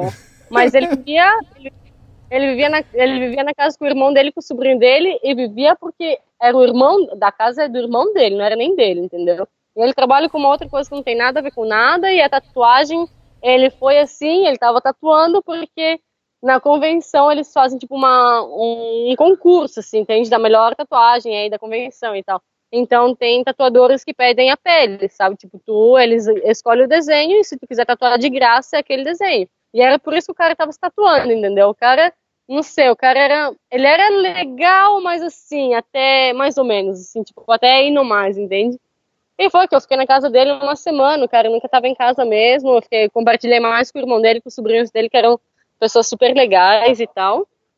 Fiquei aí uma semana fazendo tempo até conseguir outro couchsurfing em outro lugar, porque eles estavam tentando muito para responder e tal. E fomos para uma festa aí também, eu fiz amizade com os amigos do cara, e já os amigos do cara que me levaram para mostrar a cidade e, e tudo mais. Aí tá, esse cara de São José, depois ele me escreveu e ele falou assim: ah, se quiser vir, vem aqui passar, não sei, uns dois dias e a gente vai dar uma volta pela cidade, a gente conversa das viagens, não sei o quê. Aí eu falei, meu, já que tipo, o cara tem tanta boa onda assim, eu já venho conversando com ele algumas vezes, ele sempre falou que eu podia ficar aí. Eu vou pegar um ônibus para São José, que tá aqui do lado, e eu vou vou ficar na casa do cara uma noite, duas noites, sei lá. Aí eu fui pra casa dele, que é a capital. Cheguei lá. Né? É, é a capital. Aí eu cheguei lá, e a gente começou a conversar, mas não sei, a conversa como que não fluía muito, assim, não sei se ele era tímido, muito fechado, não sei, tava meio estranho. Ele falou que sim, que ele viajou de bike, mas quando ele, era, ele, é, ele é europeu. Ele falou assim, ah, não, viajei de bike com minha família, mas quando eu era pequeno, assim, a gente fez viagem de uma semana, máximo dez dias, não sei o quê. Então, tipo, as coisas, as experiências que eu estava contando, com as coisas que ele estava contando, como que não, não sei, não tinha muito nada a ver, assim. Aí ele falou assim, ah, é, eu tô com fome e tal, vamos ir comer e depois a gente né, troca uma ideia e tal. Eu falei, não, na verdade que eu posso te acompanhar se quiser e tal, mas, tipo, eu tô de boa, senão eu não quero comer. Ele falou, ah, não, vamos lá, não sei o quê, vou te levar num lugar bem legal, lá, lá, lá. A gente foi, aí era, tipo, um, um, um local argentino, assim, que fazia uns hambúrguer bom, segundo ele, não sei o quê. Eu, não, pede algo, não sei o que, tu não vai se arrepender, a comida é muito boa, lá, lá, lá, lá. Eu, meu, já que ele tá insistindo tanto, eu vou, vou comer, né? Se não, cara, também, né? Já que ele tá insistindo, eu pedi, comi, não sei o quê. Quando já chega na hora. Vendo, já. Quando chega na hora de pagar a conta, o cara falou assim: ah, é junto separado. Aí o guri falou: é separado. Eu olhei assim pra ele como que. Então, assim, desganar. É, porque insistiu tanto pra comer isso, né? Ai, ai, meu Deus, tá. Paguei a comida, a gente foi pra casa dele. Ele falou: olha, aqui tá sua cama, aqui é o banheiro, fica à vontade e tal. Eu vou jogar videogame, não sei o quê, porque eu tô esperando minha namorada me ligar pra gente fazer uma videochamada. Aí eu sentei aí na cama, eu falei, meu, o que, que eu tô fazendo aqui, entendeu? O cara tá aí jogando videogame, que, qual que era que ele queria compartilhar e conversar, e o cara tá aí jogando videogame, eu tô aqui, não sei. Aí ele falou assim, ah, e amanhã, tipo, ele supostamente a gente ia fazer um tour, né, um city tour aí em São José. Eu assim, ah, não, é, eu posso te indicar alguns lugares para conhecer e tal, porque amanhã, tipo, às sete e meia eu tenho que ser para trabalhar. Eu falei, nossa senhora, eu vou embora. Aí eu comecei a pensar, como que eu vou embora daqui, né? Eu já tô na casa do cara e tal, mas não, não me sentia à vontade aí, não, não tava fluindo nada, sabendo que aí em Alajuela eu tinha casa aí praticamente só pra mim, porque ninguém passava na casa a semana inteira, eu tava aí, tinha chave, podia ir, ir e vir quando bem entendesse e tal. Aí eu sentei aí, fiquei uns 15 minutos aí pensando, pensando, isso já era umas 8 horas da noite. Tinha um amigo que estava em São José, Aí eu falei pro cara, eu falei pro guri, eu falei, nossa, que hora você sai da faculdade? Porque, não sei, não, não tá muito legal aqui. Aí ele falou assim, ah, é, vem pra cá, então, a gente toma uma cerveja aqui no centro, depois a gente vai pra lá com ela, entendeu? Daí eu te levo pra casa. Uhum. Aí eu comecei a pensar como eu ia sair de, da casa do cara, sendo que eu já tava aí. Eu falei, nossa, sabe o quê? Fiquei com a chave da casa lá de Alajuela e o sobrinho do meu amigo chegou e ele não tem a chave pra entrar e puta, vou ter que voltar pra La Ruela, não posso ficar aqui. Falei, nossa, sério, que mal. Ele falou não sei o quê. Aí eu falei, não, me desculpa e tal. Aí eu peguei, eu fui embora. Porque era, não sei, ele queria compartilhar, me levar para fazer um tour e conversar e não sei o quê. Eu fiquei sentado com o cara e jogar videogame, a conversa não fluía muito. No dia seguinte ainda tinha que levantar cedo, o cara ia trabalhar e tal. Então, tipo, se é pra mim pegar uma volta sozinha em São José, eu já fiz isso, entendeu? Porque antes de chegar na casa dele, eu fui dar uma volta. Sim. Aí eu peguei e fui embora. Peguei o ônibus, voltei pro centro de São José, encontrei com, com o Pablo, com o meu amigo, e a gente foi tomar uma cerveja no barzinho aí perto, a gente voltou pra, pra La Ruela, daí, que tá aí uns 15 quilômetros daí também. E... E depois que... Uhum. Aí depois aí eu tava num dilema. Eu não sabia se eu ia para o Pacífico primeiro ou se eu ia primeiro para La Fortuna, para ir para Rio Celeste, né? Daí eu comecei, contratei couchsurfing é, em Punta Arenas, que era caminho, era tipo uma parada aí para fazer uma noite, e Montezuma, que é uma praia aí do Pacífico, que dizem que é bem bonita, não sei o quê. Então a ideia era sair de, tipo da capital, ir para o Pacífico e subir até subir até a praia de Tamarindo, que falaram que é muito bonita e tal, e daí ir para Rio Celeste e La Fortuna. Foi que eu esperei uns três dias, ninguém me respondia nem de um lado nem do outro. Quando respondeu, respondeu, respondeu primeiro de La Fortuna. Aí eu falei, meu, então, que respondeu aí primeiro, eu vou pra lá, né? No dia seguinte respondeu da praia também. Aí já fiquei outra vez que eu não sabia o que fazer. Agora, eu vou pra La Fortuna ou vou pra praia, entendeu? Já tinha os dois lugares aí pra ficar. Aí eu falei, ah, eu vou pra La Fortuna primeiro que pensa que era, assim, um pouco mais fresco e tal, já vim de muito tempo de praia também tal, queria estar mais na, na montanha, assim. E, e La Fortuna me disseram que era bem bonito, nossa, faz calor pra caramba, na verdade. Hum. Mas é realmente bem bonito. Gostei de La Fortuna, fiquei uns cinco dias num couchsurfing aí também. A gente subiu o, o, o Cerro Chato, é, a gente foi até a laguna e tal. Nossa, foi muito difícil. Foi mais difícil subir o vulcão Lascar, no Chile, porque é. o vulcão do Lascar é, era mais exigente porque por causa da altitude e tal, mas tipo, era tudo arenoso, então tipo, tu ia caminhando assim de passo em passo, não era nada, tu tem que trepar aí as pedras, ou seja, não era nada tão exigente fisicamente. Subi com um tênis emprestado, porque eu pedalo de chinelo já tem mais de um ano, né? Tenho aí um tênis mais ou menos que para subir um vulcão e tá andando em pedra lisa, coisa assim, não ia funcionar. Me emprestaram um tênis, ficava super apertado. Na metade do caminho eu tirei o tênis e fui subindo de meia, com chuva. Nossa, nossa.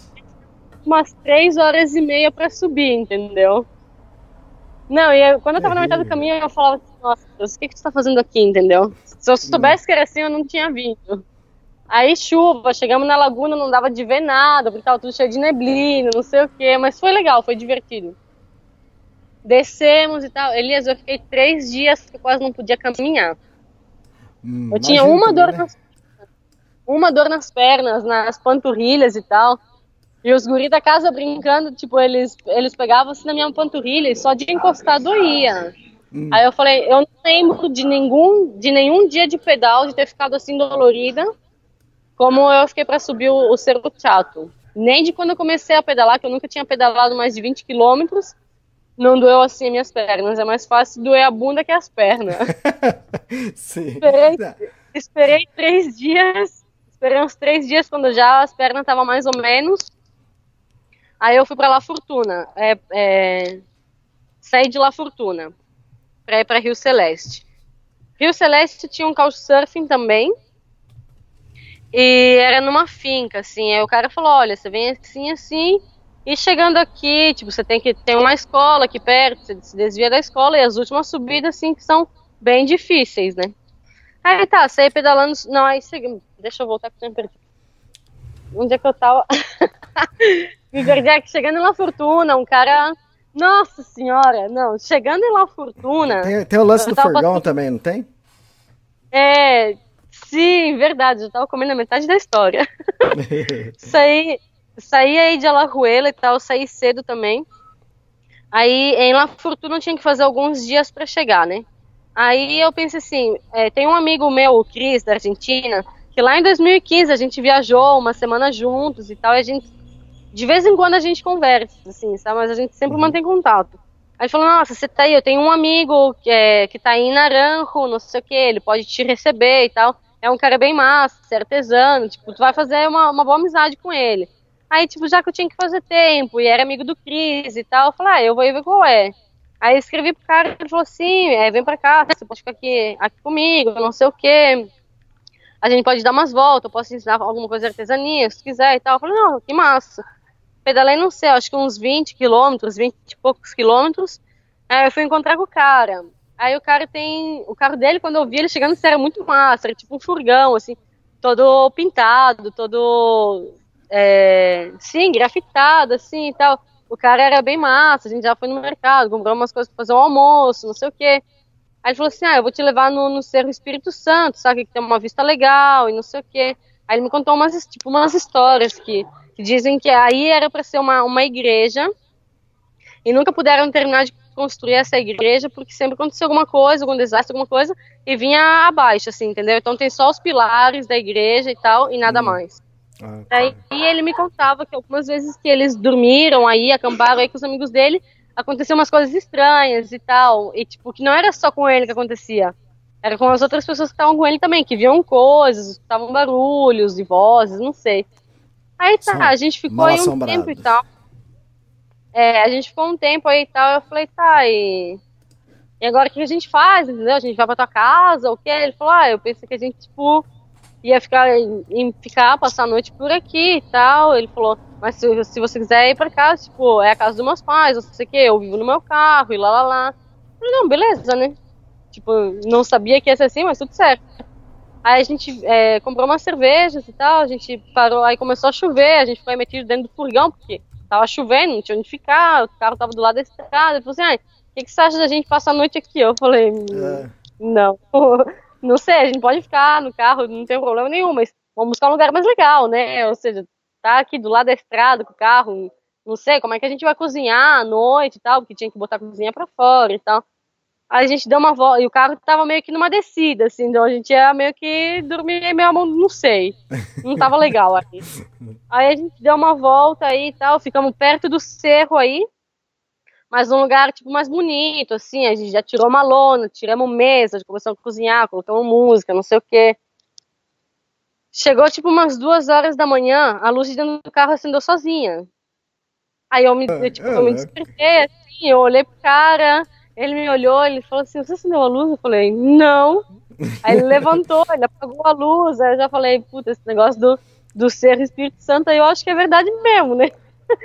Aí a gente voltou a dormir e tal, e não sei, umas duas horas depois a luz voltou a acender. Eu falei, nossa, esse negócio, não sei, pode ser tá com mau contato, alguma coisa assim. Acendeu essas duas vezes, aí eu fiquei cabreiraça, meu, mas tipo, foi super tranquilo. A gente dormiu aí, levantamos, a gente fez café da manhã e tal. E daí eu ia para San Ramon, que era um contato dessa mina que eu também conheci no hostel em, em Porto Limão. Então ele me adiantou aí uns 10 quilômetros em carro, porque ele ia para lá também. E desses 10, ele me adiantou 10, 10 quilômetros no carro e tal, já que a bike tava tudo metido aí também. E os outros 10 eu pedalei. Aí eu cheguei na casa do guri, ele dividiu a casa com outros dois e tal. Fiquei acho que uns dois dias aí também, foi bem legal e Aí a gente foi assistir um filme à noite, o guri falou, oh, se quiser pode colocar teu colchonete na sala e tal. Eu não sei, a gente pode dividir o colchão, entendeu? Ele tinha, tipo, um colchão de, de casal e tal, a gente tava assistindo o filme todo mundo aí. Uhum. Ah, eu vou dormir aí no colchão, né? Nossa, ele, esse cara roncava tão alto, tão alto, que não dava, entendeu? Tipo, eu tava dormindo, eu tava, a gente tava dormindo é, ao contrário, assim, né? Eu tava com a cabeça nos pés, tipo, ele tava de um lado, eu tava do outro, assim. E não dava, eu levantei uma hora da manhã, peguei minhas coisas, eu fui pra sala, ele se levantou e falou, o que deu? Eu falei, não, é que eu vou assistir mais um filme, eu vou... fui pra sala, eu tava com fone de ouvido, porque eu tava vendo um filme de verdade, e eu escutava esse cara roncar. Uhum. Aí no dia seguinte, com os amigos dele, eu falei, nossa, que tem um quarto aí do lado, falando, como é que vocês conseguem dormir com esse cara aí roncando desse jeito? Aí ele falou, não, a gente já se acostumou, mas no começo foi difícil. Hum. Aí o guri foi pra outra cidade e eu acabei ficando na casa aí com os amigos dele e tal. Eu acordei hoje bem. Bem, bem blex. Tô com dor de garganta, tô, tô aqui suando, não sei. Hum. Já ficou doente durante a viagem? É, quando eu tava trabalhando, eu fiquei doente. Cara. Não, eu fiquei uma vez só, quando eu tava na Argentina. É, quando eu tava em Rosário, porque era inverno e eu tava. Às vezes eu trabalhava à noite, às vezes eu trabalhava de manhã, então. Tava aí fazendo zero graus, menos um, coisa assim. E eu ia sempre ir e voltava de bike. E aí eu fiquei, fiquei uma semana de cama assim, nervosa. Tava com gripe, com febre, não podia, não podia nem trabalhar, assim. E depois disso, não lembro outra vez de ter ficado doente, né? Às vezes amanhecia, assim, quando pegava muita chuva e tal, no dia seguinte, Sim. amanhecia, assim, um pouco com dor de garganta e tal, mas já, já no mesmo dia passava, assim, entendeu? Mas hoje eu acordei, acordei com bastante dor e tal, dormi mal também, tô com o nariz todo trancado, acho que agora pode ser que eu, que eu pegue uma gripe aí de leve. Hum. Ô Fran, é, falando nisso, você é de amarelar? Ai, meu Deus, não, pior que não. Era essa parte aí que eu tava esquecendo já do caminho todo. É, eu não lembro quando foi a última vez que eu amarelei assim pra alguma coisa. E olha que uma das últimas assim, coisas bem loucas que eu fiz foi ainda no Brasil, mas eu pulei uma cachoeira de 18 metros. Nossa, é alto pra caramba, e, cara. É, nunca mais. Hoje, se tu me, me pedir pra pular na piscina de um, de um. Assim, pular de um metro na piscina, eu não pulo, tá? Eu, eu acho e que é verdade. 3, 4 metros já, já penso 10 vezes. É, nossa senhora. O pior é que foi eu que dei a ideia de pular na cachoeira. Depois não podia ser eu que ia dar pra trás, entendeu? Porque pularam e eu fui a única que fiquei lá em cima. Eu falei, nossa, por que, que eu fui abrir a boca, né? Não pensei tá, que era tão tá, alto. Tá, é, conta, alto conta, caralho. Conta aí o que aconteceu, então. Que, por que você marou? No, no que, que você marou? Então, eu sempre quis fazer o bang jump, né? Uhum. Quando eu estive no Equador em, em banhos, é, eu fui ver pra fazer e tal, mas Fazia menos de 10 dias que tinha morrido um cara fazendo bang jump, aí eu falei, nossa, nem, nem de graça eu vou querer fazer, entendeu? E deixei passar, mas tipo, sempre foi uma coisa que eu, que eu tinha em mente fazer. Aí quando eu ia passando aí pelo bosque no Bozo, antes de chegar em La Fortuna, eu vi que tinha uma ponte bem alta, assim, bem massa, e é, tipo, é um bosque incrível. Eu falei, ah, eu vou.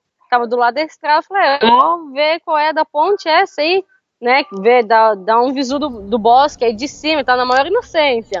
Uhum. Aí eu chego lá, era um negócio de bang jump, e junto comigo chegou um outro cara também.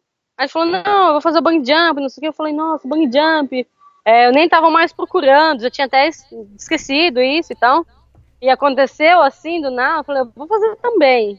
Aí cheguei, paguei, a gente preencheu aí umas informações e tal já comecei assim, aquela adrenalina, já começou a dar um negócio, né? Eu comecei a o cara explicando e tal.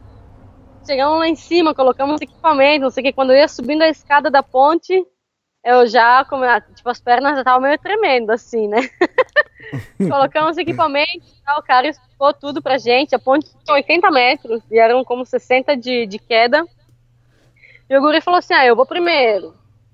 Aí na minha cabeça tava tudo certo, né? Você tem que Sim. chegar, não tem que pensar, não tem que olhar nem nada. É chegar e saltar, meu. Que se tu fica pensando, tu não vai fazer. Eu acho que se quando eu saí pra viajar eu tivesse ficado pensando, eu nunca teria saído, entendeu? E eu fui assim, eu vou ir, não pensei nada e fui. Você e lembra quantos certo. metros tinha? Sei que o bungee jump vai ser a mesma coisa, né? É, 80 metros tinha a ponte, que eram, uhum. acho que 60 metros de queda. Ah, tá. Aí chegou o guri, aí eu fiquei gravando e tal, chegou lá, 5, 4, 3, 2, 1. E o guri se lançou, assim, né? Aí, nossa, eu tava gravando assim, eu fiquei olhando, falei, meu do céu. Cheguei na minha vez, colocaram as coisas e tal. Eu tava descalço, né? E coloquei, eu falei, nossa, esse negócio aí não sei, não tem um sapato, não vai escapar do meu pé, não, né? Pá, tem que saltar pra ver, né? Eu falei, ah, misericórdia. E quando eu cheguei na ponta da ponte, que era para pular, eu não conseguia nem sequer abrir os braços, entendeu? Ou seja, não dava. Comecei a tremer, comecei a, a ficar meio tonta, assim, a ficar meio mareada. As pernas não aguentavam, eu, olhar, eu olhei assim para baixo e o cara falou: cinco, quatro. Três. Quando chegou no, eu falei: não, não, não, não me solta, pelo amor de Deus. é, eu fiquei aí meia hora, tá? Tentei meio que de, de encrocada, assim, para tirar. Aí o cara me colocou de costa. falei, não, de costa não, porque me dá a sensação que eu tô caindo no abismo mesmo, que eu vou morrer, não quero. Tentei outra vez, eu falei, não fala nada, deixa que eu vou aí abrir os braços, quando eu me sinto segura, eu vou, vou ver se eu salto. Mas, sabe quando tu, a perna não vai, ou seja, não dava, não dava. Eu comecei a marear, ficar mal, falei, não, me tira daqui, que eu não vou fazer esse negócio. Aí o cara olhou pra mim e ele falou assim, eu não acredito. ele disse, eu não acredito que chegou até aqui, saca? E tu não vai uhum. saltar. Ele falou, é seguro, confia em mim. Se... Ele falou, tu quer fazer? Eu falei, quero, eu quero fazer, mas não consigo, não vai. Então, deixa que, se tu quer fazer, deixa que eu te ajudo, entendeu? Confia em mim, abre os braços, respira fundo que eu vou te dar o, o, toquezinho aí, né? Eu falei assim, é, pra me dar aquele empurrãozinho que tá faltando, né? aí ele começou a rir, eu fiquei aí, eu tentei e tal, eu já tava passando mal, eu falei, não, não, não, não, se é pra me pular assim, eu não quero, entendeu? Aí eu falava pra mim mesmo, eu falei, nossa, deixa de ser cagona, meu, tu já pagou, tu tá aqui, é uma coisa que sempre quis fazer, vai logo e faz essa merda, né? Mas não dava, eu tentava falar, eu tentava brincar comigo mesmo, eu tentava me estimular, aí o cara falou, você chegou até aqui de bicicleta, saca? Pedalou pra caramba, tá todo dia na estrada, passou por um monte de perrengue, não sei o quê. E você tá com medo disso aqui. Ele falou que é super seguro, que não sei o quê, não sei o quê. Aí eu falei, não, eu tenho que reconhecer meus limites também, saca? E boa, boa. Já tá um pouco mais, um pouco mais, tá, tá um pouco além do, do, que eu posso. Eu falei, não dá, isso é pra pular assim, com essa sensação e tal, eu não, não quero, falei. Aí ele falou, então dá, vamos descer, a gente toma um café e tal, a gente conversa um pouco, e se você quiser saltar, a gente sobe outra vez, a gente põe os equipamentos e tal, e, e você salta. Mas falou, se subir outra vez tem que saltar, entendeu? Aí eu fui, desci, tomei o um café e tal, falei, meu, eu não vou subir, outra vez e fazer os caras ficarem em cima comigo meia hora de novo, não vou saltar, eu amarelei. Hum. Amarelei assim, eu subi na bicicleta pra pedalar e eu falava comigo mesmo, falei, meu, Fran, volta, volta e faz, sabe? Tu tá aqui e tal, tu viu que o cara pulando pra frente, é seguro, é um lugar bonito, não sei Volta e faz, entendeu? Mas eu não voltei, não, eu fui embora. Deixa pra outra oportunidade, vai. É, me deu pena pela grana, saca? Que eu paguei ah, e tal, sim. e não, não me dava nem cara de perguntar pros caras se não podia devolver, entendeu? Porque os caras colocaram equipamento, ficaram meia hora lá em cima comigo e tal, e, pô, eu falei, é o preço que se paga, entendeu? Às vezes tu tem que pagar pra ver e, pô, Exato. já foi. Aí o cara me deu o número dele e falou, se você ficar por aqui e tal, e algum dia quiser voltar e quiser saltar, você me avisa, você vem, você salta e, né, a gente não vai te cobrar o salto, né, porque já tinha pago essa vez. E não, o cara até me escreveu umas duas semanas depois. Eu falei, e aí, vai saltar ou não vai? Eu falei, vou não. vou não, deixa pra próxima. e não pude, cara. Eu fiquei, meus amigos falaram, meu Deus, essa não é a África que eu conheço. Eu falei, não, eu tenho que reconhecer que, que eu não sei como eu tô viajando ainda de bike sozinha e tal, porque eu, na verdade eu sou cagona. no, no, fundo, no fundo é que agora, mas é, mas, mas é normal, não tem nada demais também. Jesus. E bom, enfim, eu nem fui pro Pacífico da, da Costa Rica. Uhum. Fiquei. É, tava numa época de chuva aí também. E fiquei uns dias na Fortuna, passei por aí, passei bastante. É, a, cidade, a cidade é bonita, tranquila. Hã? Sim, sim. E tem aí um rio de, de água termal também, que é de graça, se chama Chorin, que, que à noite vai uma galera aí, leva uma cerveja e tal. Tipo, é que antigamente eram umas piscinas aí onde eles cobravam, entendeu? Tipo, cobravam um valor simbólico, né? Mas como os hotéis todos aí vivem disso, entendeu? Tem uns hotéis puta massa aí que cobram caro pra caramba, vai entrar nas termas, não sei o quê. Aí, quando eu tava chegando na Fortuna, faltava acho que uns 20 quilômetros, aí parou uma caminhonete. Ele falou assim, ah, você quer que eu te leve? Eu falei, não, obrigado. Eu falei, vou pedalando, né? Já tinha subido tudo que eu tinha para subir, agora era tudo plano, né? Eu falei, se eu não subir num carro na subida, no plano eu também não vou subir. Aí ela falou, não, não precisa ter medo. Ele falou, é, vamos que eu te levo, eu vivo Fortuna e tal, a gente toma uma cerveja enquanto você, né, quero saber de onde você vem, qualquer tu viagem, vamos, vamos conversar. Ele falou. Aí eu falei, não, não é questão, não é por medo, entendeu? Aí eu falei, ah, quer saber? Tá, vamos subir aí, já que vamos conversar então, né? Aí a gente uhum. tá, a gente sentou, a gente chegou quase em La Fortuna, em um lugar, pediu uma cerveja, fazia calor pra caramba, dar uma hidratada.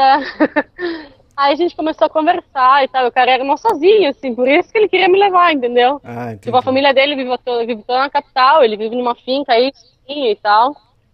E, cara, bem gente boa, assim, a gente ficou conversando acho que umas duas horas e tal, e daí eu fui de bicicleta pro, pra casa onde estavam me esperando. A gente trocou telefone também. Aí eu falei, ah, eu vou, tipo, tem minha casa aqui, qualquer coisa, se você precisar de um lugar pra ficar e tal. Ele falou, na segunda-feira eu tô indo, tô indo pra, pra capital, tenho que fazer umas coisas aí, vou ficar uns dias aí, pode ficar aqui na minha casa. Tem a senhora que vem limpar a casa, cuidar dos cachorros e tal. E, tipo, pode ficar aí com ela, não tem problema. Aí eu falei, ah, tá bom, obrigado e tal, trocamos número, não sei o quê. Eu fui, pra, fui pro meu carro pro coach. Aí fui pedalando e tal. Cheguei lá, conheci os guris, os guris já estavam, eram, tipo, vivem três pessoas aí. Aí os guris já estavam saindo, falou, aqui tem a chave da casa e tal, tá em casa, fica à vontade, tem que sair pra trabalhar agora eu volto, tipo, à noite, né? Aí eu falei, ah, beleza. Eu fiquei conversando com um dos amigos dele e tal. Aí o senhor me escreveu, ele falou, olha, eu tô indo no sítio de um amigo meu, fazer uns negócios e tal, é um sítio bem bonito e tal, você, você quer ir comigo? Ah, vamos, não tinha, né, tava acabando de chegar e tal, eu uhum. saí pra caminhar, não ia sair, também fazia muito calor. Aí o cara veio me buscar, a gente foi para um sítio aí do, de um italiano que vive lá e tal. E a gente já ficou conversando, os caras também se piram muito em viajar, assim, e o, dono do outro sítio queria fazer, sempre quis fazer uma viagem de moto, eles têm até participo de um grupo e tal. A gente aí do lado do lago, conversando um monte de viagem, eu fui contando as coisas de como eu sei para viajar, por onde eu passei, e eles foram conversando dos planos que eles querem colocar em prática e tudo mais, foi bem legal. E daí à noite a gente foi para Chodin, que é o rio esse termal. Então a gente levou também uma, alguma coisa para tomar e tal, e tava cheio de gente, porque é tipo, são várias, fazem várias postas assim. E, e, a gente ficou aí um tempo e tal, e à noite quase todos os dias a gente ia para as termas. Durante o dia a gente ia pedalar, ou a gente subia o Cerchato, pedalei por umas fincas aí na cidade. É, tem o, o, Rio Fortuna também, que é um rio tipo de água bem cristalina, assim, e também aí perto da casa onde eu tava faz uma poça, como uma piscina, assim, tem não sei, uns 4, 5 metros de, de profundidade, assim, então a galera vai aí, tem várias cordas aí pra galera saltar e vão fazer, não sei, vai ser uma galera aí que vive aí, vai os turistas também, então de dia, quando era muito calor, então a gente tava sempre aí no Rio. E aí eu conheci outro pessoal que já me levou passear para outro lado e não sei o quê. Né, veja sozinha assim, né? Você senta aí como quem não quer nada e quando você vê, você já tá aí metida com todo mundo, né? e, e também a gente foi ver, é, como se diz? Bicho preguiça, macaco. À noite a gente foi foi ver a famosa rana de, de Ocos Rojos, que tem aí também. E não sei, o pessoal era bem massa, a gente, tipo, uhum. não sei, super alegre, são bastante respeituosos e tal, para alguém que vinha assim do Panamá, que, ah, que não queria saber de nada.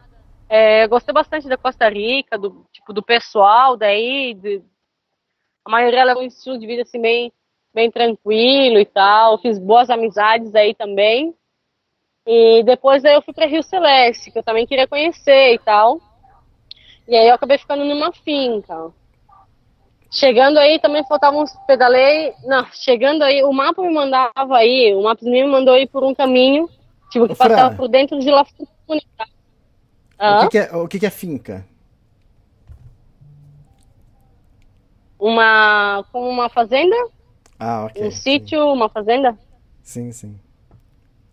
E daí uma, o mapa me mandava ir por um caminho quando eu estava chegando em La Fortuna, o cara falou: olha, para você ir para Rio Celeste, você tem que se desviar por aqui. Ou seja, eu tinha que voltar os 8 quilômetros que eu entrei e daí agarrar outra carreteira, né?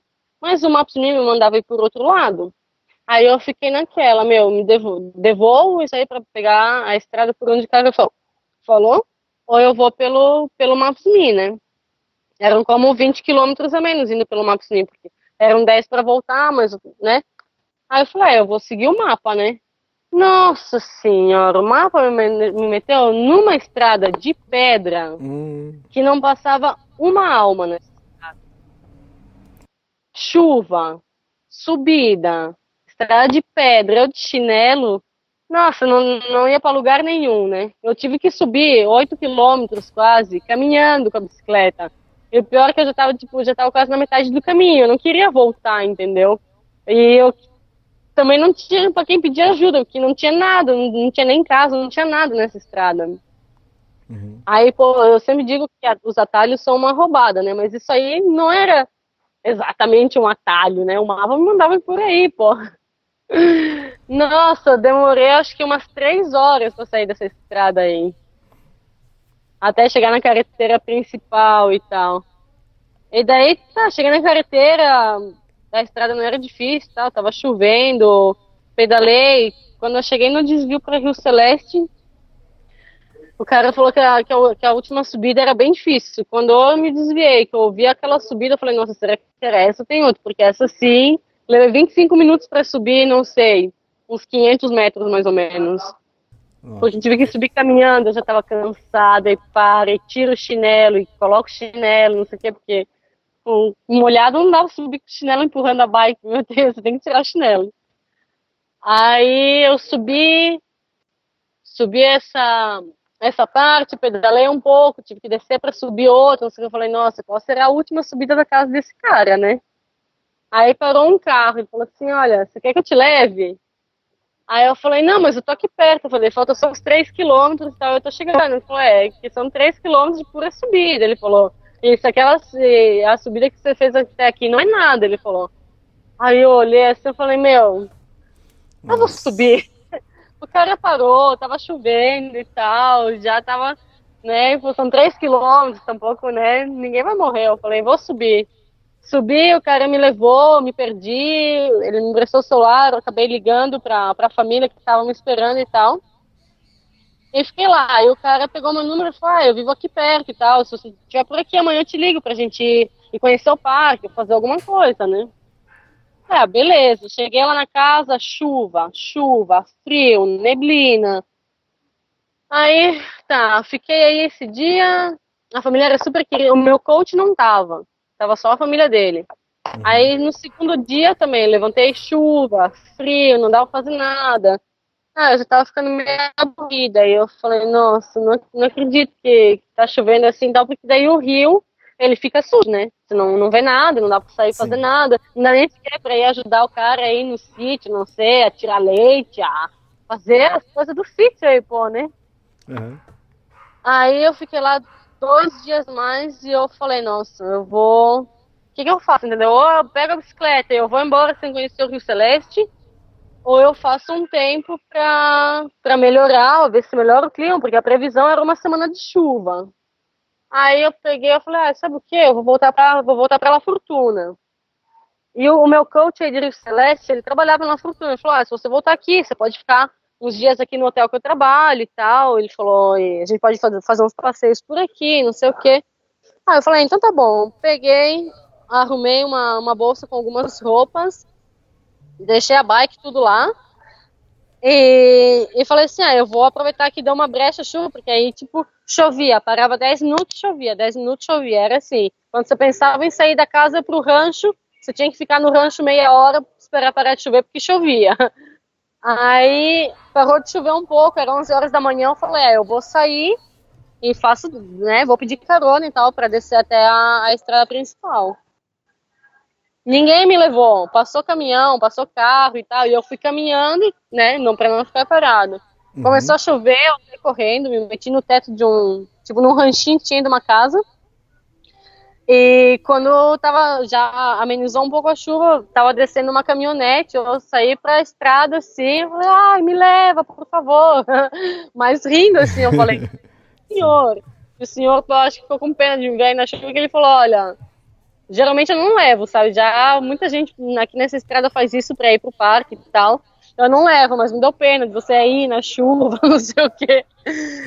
Aí ele me levou até a estrada principal e tinha um ponto de ônibus aí. O ônibus acho que custava, não sei, uns, uns 4 dólares e tal. Não era muito, mas também não é pouco, né? E eu falei, ah, 4 dólares é um almoço, né? Eu falei, não, eu vou, vou tentar carona. Aí teve um senhor que, que eu perguntei do, do ônibus e tal, eu falei, ah, não, eu vou, vou pedir carona. Ele falou assim, ah, aqui ninguém leva. Ele falou, você vai ter que ir caminhando. É sempre aparece alguém, eu falei. E eu saí caminhando, passou uns três caminhões, não me levaram. Passou outro senhor numa caminhonete, eu pedi, ele parou. É aquela coisa, né? O carro para, você sai correndo, para não dar tempo do cara pensar, para não dar tempo de ele ir embora. O carro vai uhum. parando, você vai correndo aí para já alcançar o cara, né? Era um senhor que tava com o carro cheio de banana e tal. Ele falou: Não, vamos, eu vou até aí perto, posso te levar, não sei o que, não tem problema. Um senhor super querido também, é, a gente foi conversando o caminho inteiro e tal. Já me deu o telefone dele. Ele falou: olha, segunda e quinta eu vou para Rio Celeste. Se você quiser, é, você me liga e, e com muito prazer eu te levo. Ele falou: muito obrigado pela companhia, que não sei o que não sei o que. E daí já peguei o telefone do, do tiozinho também. Aí eu cheguei na Fortuna, nem avisei o meu coach que eu tava lá, eu nem avisei que eu tava indo. Eu simplesmente cheguei na Fortuna e cheguei na casa do coach que eu tava. Eu falei, surpresa! E aí? já, sou, já sou da casa, entendeu? Sim. E não, me olharam assim, começaram a rir. E o, cara, e o guri falou, ele falou assim, até umas horas atrás eu tava conversando contigo, tu tava aí na fazenda, porque tava chovendo, me dizer que tava chovendo, que não sei o que, não sei o que, agora tu aparece aqui. Ele falou, você é louca. É.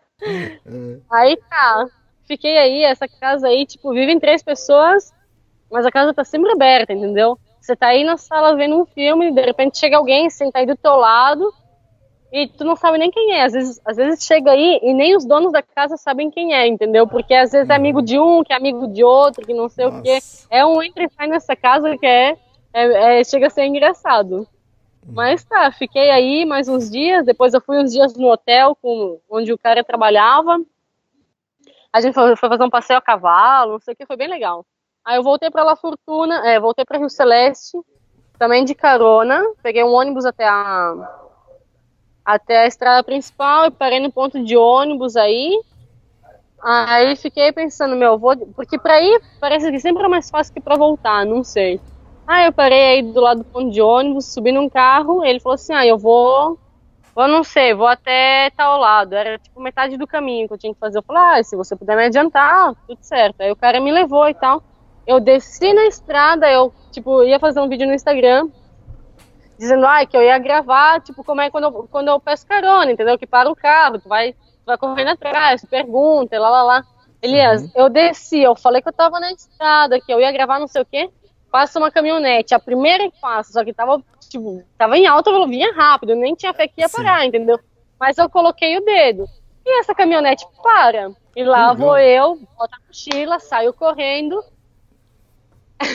a, a, caminhonete tinha, tava com os vidros abertos do lado de cá, então quando eu tava passando, é, pedindo carona, assim, os caras que estavam do outro lado, tipo, colocaram os braços para fora e meio que gritaram assim, ei, vamos, e eu, vamos, e saí correndo. Eu conhecia todo mundo. Eu conhecia as quatro pessoas que estavam na caminhonete, porque era... Aham, uhum, era o pessoal que trabalha no hotel onde é que eu tava. Ah. No hotel que me, que me convidou o meu amigo, então, as quatro pessoas que trabalham com ele eram as pessoas que estavam indo para Rio Celeste. E nossa, eu achei, eu fiquei de cara, eu nem, nem desci de um carro, olha, não deu dois minutos, eu já tava no outro carro e com todo mundo que eu conhecia. Foi muito engraçado. Que show, coincidência. Sim, muita coincidência. Daí eu parei aí outra vez na cidade, em La Fortuna, e tinha que subir, porque se descia uns 10 quilômetros e tal. Aí também parei no ponto de ônibus e fiquei pedindo carona. Aí passou umas meninas que tava no carro super devagar. E eu pedi carona, assim, com minha cara super simpática. Ah, a guria me mandou tomar naquele lugar. Eu fiquei de cara. eu olhei pra ela, comecei a rir. Eu falei, meu Deus, é? Aham. Tipo, a primeira vez que eu, eu até pensei que ela ia parar, entendeu? Porque ela deu uma reduzida. Ah, a guria me mandou foi é passar, velho. Eu fiquei assim não tava entendendo, né? Falei, tá bom, não é o cara me levar e tal, mas, pô, que mala onda, né? Aí Pronto foi um minha caminhão, sorte, caramba. É, passou um caminhão e tinha um senhor já conversando comigo, ele falou, ai, não vou pra, não vou subir agora, mas se ninguém te levar e, e se tiver ainda aí quando eu subir, eu te levo. Aí parou um caminhão e o cara falou, olha, tem lugar só pra uma pessoa. Eu falei, não, não, é só pra mim mesmo. Aí eu subi, eram dois caras bem legal e tal, e os caras vão sempre pra Tamarindo. E os caras já me queriam levar pra praia também. Eu tava com a minha mochila aí, com as minhas roupas, eu falei, nossa, será que eu vou pra praia, já que eu tô aqui no carro? Eles vão pra lá, lá em Tamarindo, eu conheci um guri aí na Fortuna que ele falou que eu podia ficar na casa dele. Aí eu falei, olha, pode ser. Aí chegando perto, ele falou, tá, e agora? Você vai descer ou vamos pra praia com a gente? Eu falei, não, não, não, eu vou descer. vou descer e tal. Desci aí, tocamos números também. Os caras falaram: olha, tal dia a gente sempre passa por aqui, a gente sempre vai para Libéria e para Tamarindo. Então, se você quiser, na, no, na, próxima semana que a gente vier para cá, a gente pode te levar. A gente bota a bicicleta aí atrás e a gente te leva. Eu falei, ah, se a gente se encontrar pelo caminho, beleza, eu falei. E daí eles me ligaram. Na outra semana eles me ligaram. Falaram, ah, e aí, a gente tá tá perto daqui onde a gente deixou. Uhum. Aí eu falei, não, já tô indo pra fronteira. Eu falei, já mudei de ideia, já pedalei. Já era tipo umas 10 horas da manhã, eu já tinha pedalado uns 50 quilômetros, assim. Ah, tá. Aí ele falou, nossa, você, você foi rápido. Ele falou, que hora você saiu e não sei o que. A gente conversou um pouco aí e ficou assim. E por sorte, quando eu cheguei em Rio Celeste, fez uns três dias, assim, que durante o dia não chovia. Então, um dia a gente foi tomar banho no rio, que tá aí perto da casa que é de graça, né? O lugar uhum. que é de graça é, é, a nossa praia. E sim, o rio tava celeste, era muito, era bem bonito, tal. nunca tinha visto alguma coisa assim, e, tipo, era tudo verde dos dois lados, aquele contraste da, tipo, do rio, assim, era bem bonito. Aí a gente ficou aí um tempo e tal, e daí no outro dia eu tava arrumando minhas coisas para ir embora. Aí eu fiquei, eu falei assim, nossa, eu esperei uma semana para de chover porque eu queria conhecer o rio e tal, e o, o Parque Tenório está aqui a 5 quilômetros, entendeu? Só que para entrar custa, não sei, uns 12 dólares. Aí eu não queria pagar, não sei, uhum. eu ando com muito dinheiro ou ando muito mão de vaca. Eu tô na dúvida, eu acho que é um pouco de cada. Daí eu falei, nossa, esperei uma semana para chover e tal, eu vou pagar esses 12 dólares aí, eu vou vou conhecer a cachoeira, vou conhecer o parque e tal. E aí, tipo, tu vê o, um lugar que se chama Los Tenideiros, que é onde o rio troca de cor, entendeu? Que vem o rio cristalino por causa dos minerais e a quebrada agra, não sei o que. Aí aquele tipo ele vem transparente, é como se fosse uma linha marcada, assim. Até aqui ele vem transparente, daqui para lá ele começa a ficar azul, entendeu? Sim. É bem bonito. E daí eu já fiz amizade. Cheguei aí de bike, esperei ver se não ia entrar alguém, ver se não podia juntar aí com os nacional para pagar a entrada que pagam eles, que é muito barato, entendeu? Né? As únicas pessoas que estão entrando eram estrangeiros. Eu até tentei chorar aí pra mulher, dizer, não, olha, eu tô, tô vivendo aqui, que não sei o que, né? Me cobra o preço local. Mas não colou. Aí eu Nossa. tive que pagar os 12 dólares mesmo. Uhum. Aí eu entrei, tava 15 minutos lá dentro do parque, conheci um grupo de, de costarricenses, não sei o que, a gente já fez amizade, já tava aí tudo rindo, não sei o que. Falei, nossa, onde é que tava vocês quando eu cheguei, meu, pra, entrar com vocês? Porque em quatro pessoas, eles pagaram 6 dólares. Entre Nossa. os quatro. Nossa. Eu sozinha paguei 12. Eu falei, nossa, que seja o dobro do preço, tá bem, entendeu? Uhum. Mas o preço, a diferença de preço de nacional para para estrangeiro é, é muito, é muita diferença. Mas enfim, valeu a pena, foi bem legal. Já peguei o contato do pessoal também, falaram assim, ai, se, voltar, se você voltar para Cartago, se não sei o que, você pode ficar lá em casa. Aí conheci um guri que, que mora em Miami, mas é de Cuba. Ele falou: quando você for para Cuba, você me avisa, eu posso te ubicar, posso te ajudar com algumas coisas, não sei o quê. Enfim. E daí fiquei uns dois dias mais e daí eu já fui indo pra fronteira. Tipo, já, já meio que desisti de ir pro Pacífico, que era, é, era tipo voltar aí uns. Era uma volta de uns 250, 300 quilômetros a mais para ir para essa parte do Pacífico, entendeu? Uhum. Aí eu falei, meu, que tão exótico tem aí, que tão bonito tem para mim ver aí, que, que vale a pena, ou não sei, eu já tava meio que com vontade de, de, de cruzar, né, de ir para outro país, assim. Tava meio que nessa, não sei se uma ansiedade, mas não sei, ou seja, tava, fiquei quatro meses numa ilha, fiquei 15 dias na outra, já vem de muita praia e tal seguramente vai ser bonito, entendeu? Mas eu acho que nada, pelas fotos que eu vi, não é nada muito diferente do que eu já vi, entendeu? Sim. Aí eu falei, não, sabe o que? Eu vou, vou indo, vou indo pra, pra Nicarágua mesmo. Aí é, as pessoas que. Recentemente Nicarágua estava bem complicado, né? Tava aí é, muita protesta, é, muita, muito confronto tipo, da, com a política, com a igreja, não sei o quê. Então todo mundo falou assim, ah, não vai para Nicarágua, não vai, não vai. Quando começaram a falar, eu falei, olha, gente, com todo respeito, eu não quero saber nada, entendeu? Eu vou ir, vou chegar, a primeira praia, o primeiro lugar que eu vou ir vai ser San Juan del Sur, e depois vai ser a ilha de Ometepe, entendeu? Eu não, esses dois lugares estão, tipo, bem aqui no, no, do lado da fronteira, estão longe da, de Manágua e tal. Não acho que aí estando afetado, não sei. Uhum. Enfim, eu quero ir e pedalar. E se eu, se, eu não me sentir bem, coisa assim, eu subo num carro, entendeu? Não tem problema, eu subo no ônibus e vou direto para outro país, não tem problema nenhum. Mas eu, eu quero ver qual é, só que eu não quero ficar, não quero ficar perseguida com isso, entendeu? Tava todo mundo, até as mesmas pessoas, mesmos amigos meus que, que são Nica, mas que vivem em outros países, falaram, Fran, não vai agora, não vai agora. Eu falei, olha, se tu quer me falar alguma coisa, me indica um lugar para conhecer, entendeu? Se vai falar uhum. coisa ruim, não fala nada. E eu vim, eu tô adorando Nicarágua. O pessoal é muito simpático, educado. É, são dois ambientes que para mim pareceram muito sanos, saudáveis. Tu caminhava por aí à noite, tu tava na praia, podia deixar tuas coisas, não passava nada. É, em São Juan del Sur eu acabei ficando no hostel também, porque não, não tinha coach nem nada. Também pedalei. Foram dois dias que eu pedalei num dia saindo de Rio Celeste, eu pedalei 94 quilômetros. Uhum. Aí eu dormi, dormi numa, na, no salão de uma igreja, que tem um povoado bem pequenininho, assim.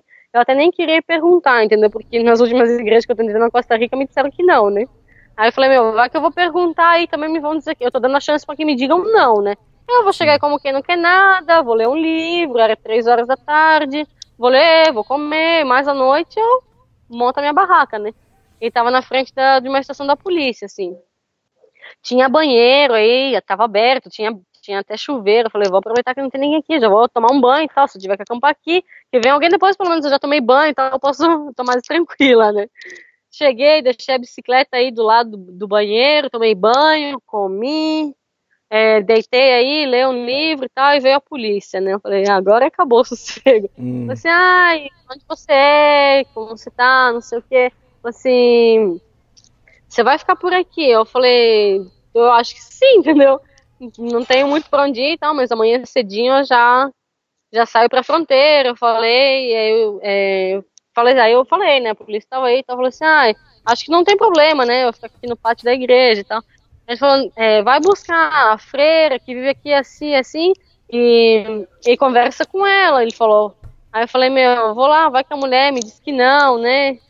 Eu falei, ah, tá bom, mais tarde eu vou. Aí eu fiquei brincando com umas crianças que chegaram e tal.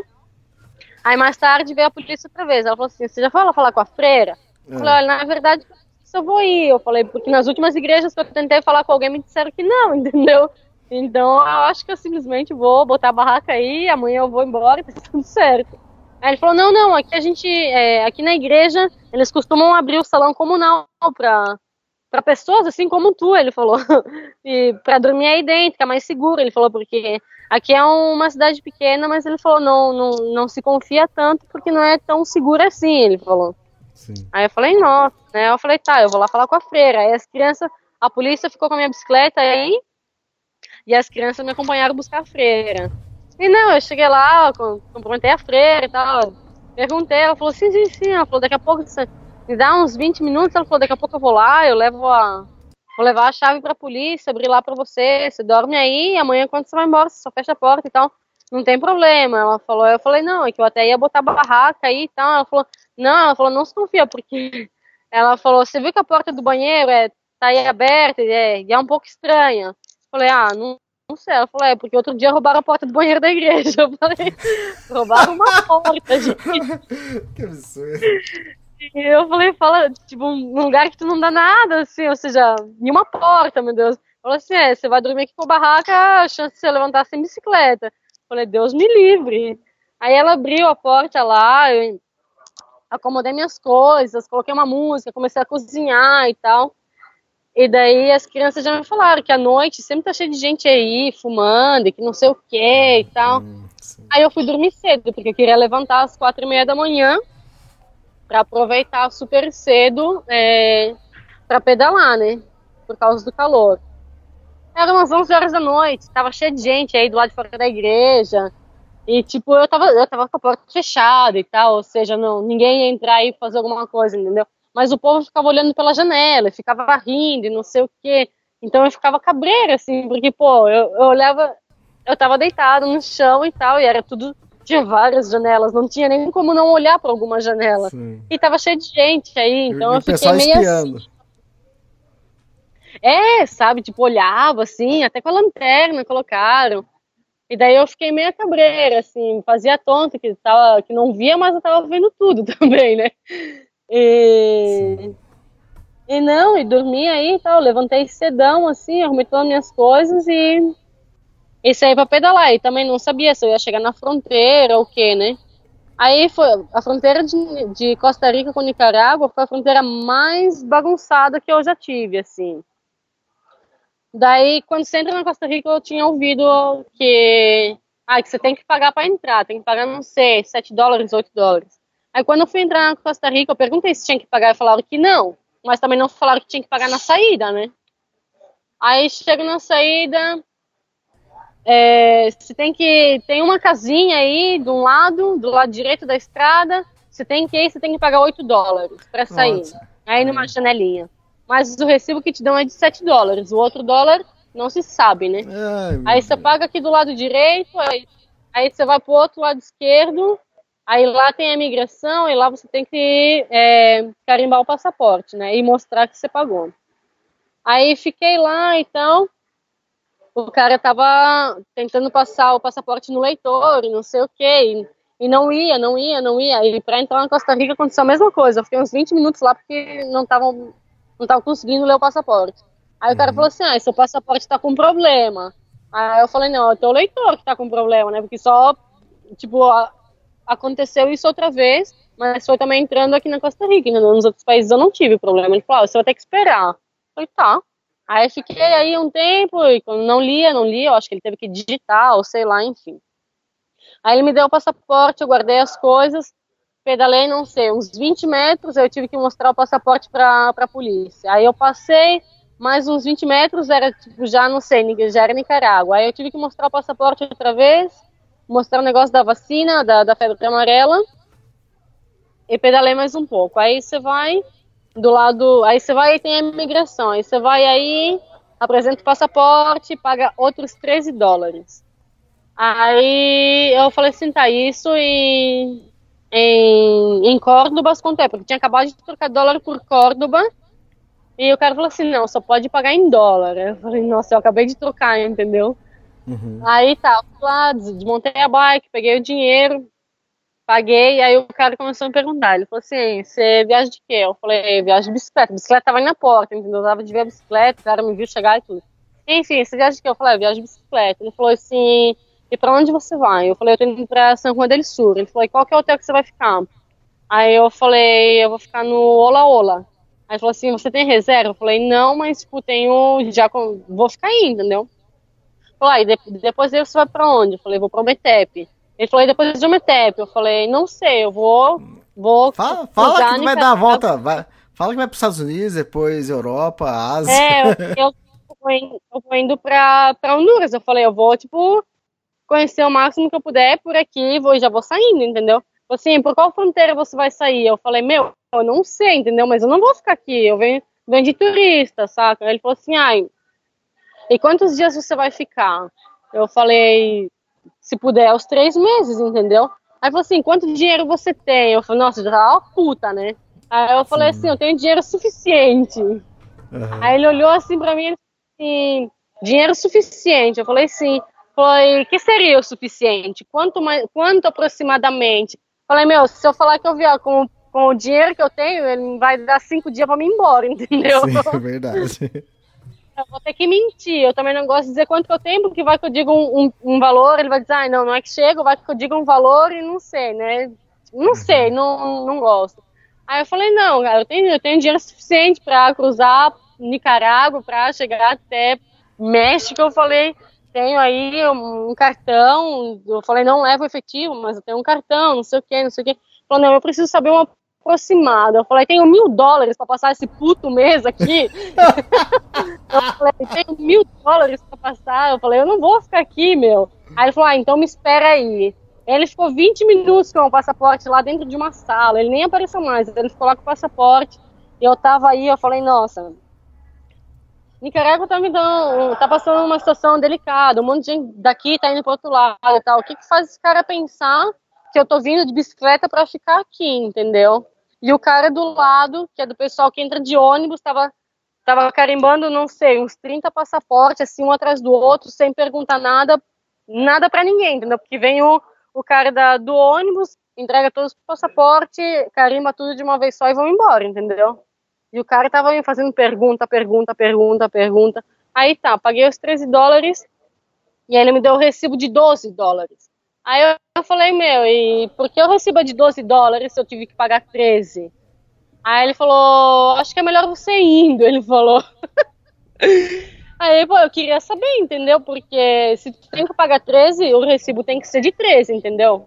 Sim. E na Costa Rica foi a mesma coisa. Paguei 8, recebi o negócio de 7. Aí é um dólar aqui, um dólar aí, que com quem, para quem fica, ou o que, que fazem, não sei.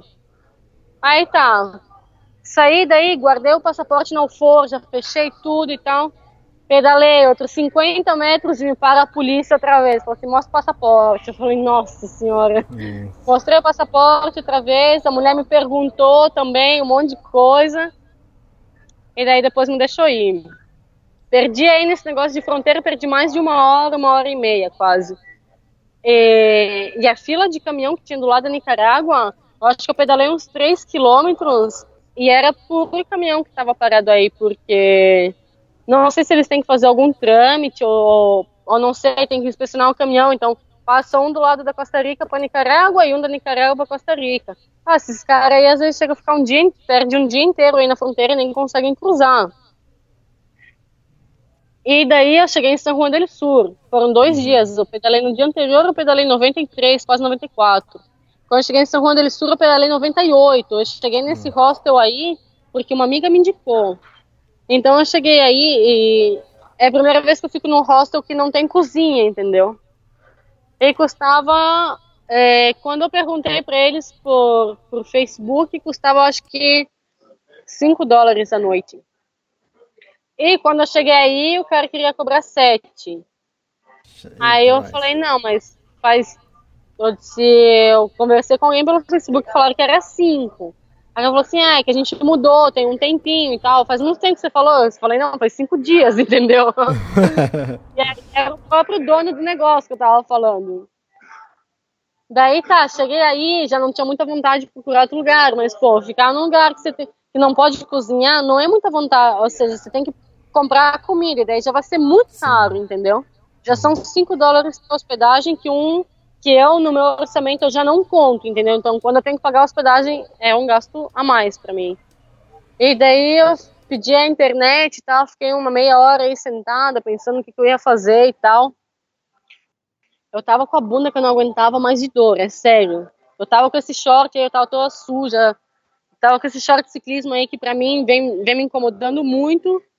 Aí eu cheguei e falei, meu, já não tenho nem vontade de sentar outra vez na bicicleta para buscar outro lugar. Eu vou ficar aqui mesmo, vou ficar uma noite, amanhã eu vejo o que eu faço. Aliás, eu fui tomar banho, eu troquei de roupa e tal. Eu quase não conseguia sentar na, na cadeira para comer. De, de, tão, de tão machucado que eu tava. Eu fiquei quase uns três dias, assim, até melhorar. para dizer assim, eu falei, nossa, eu tenho que comprar um short urgente, porque senão não vai dar. E também eu tinha pedalado pra caramba, pedalei quase 200 quilômetros em dois dias, e não é que era plano, assim, tipo, tinha aí umas quantas subidas e tal, e também com o calor, a roupa muito apertada, acho que tudo isso influencia.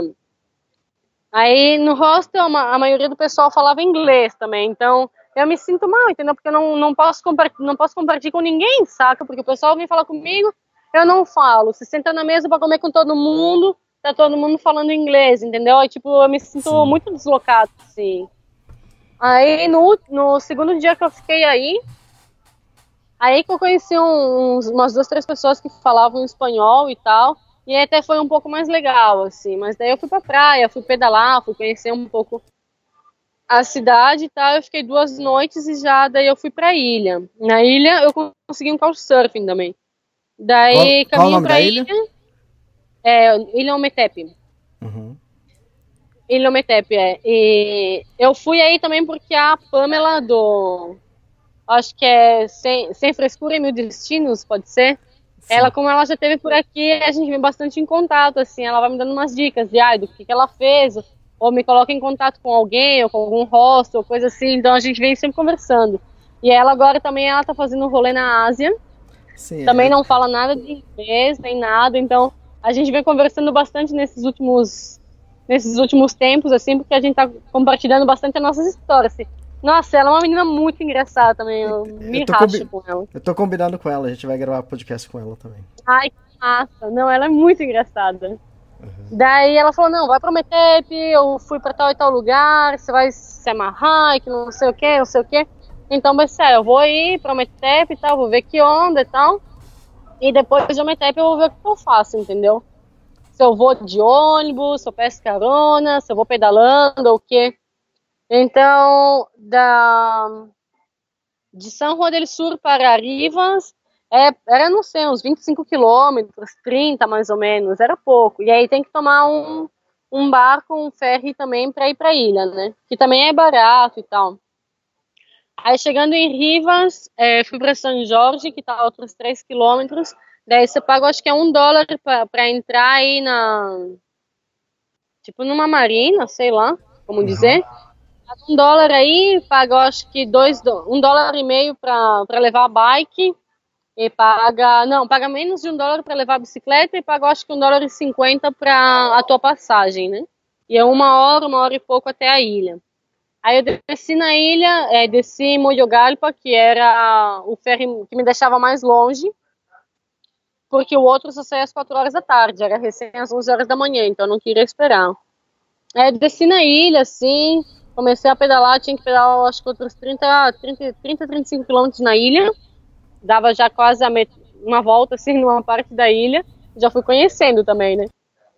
E nossa, eu cheguei na ilha assim, já senti uma energia, não sei, já tava contente, assim, ver a criançada jogando, jogando bola na rua, que vão te cumprimentando, que vão sorrindo, as pessoas aí que vinham te cumprimentando, teve uns senhores que me acompanharam de bicicleta também, não sei, eu, eu senti, é, quando eu vi essas crianças brincando na rua, assim e tal, é, me lembrei logo de quando a gente jogava bet do lado da minha casa, saca? Sim, Porque sim. Não, não é que eram crianças, assim, é tipo, não sei, molecada aí, jovem, não sei, 10, 15 anos, coisa assim, entende?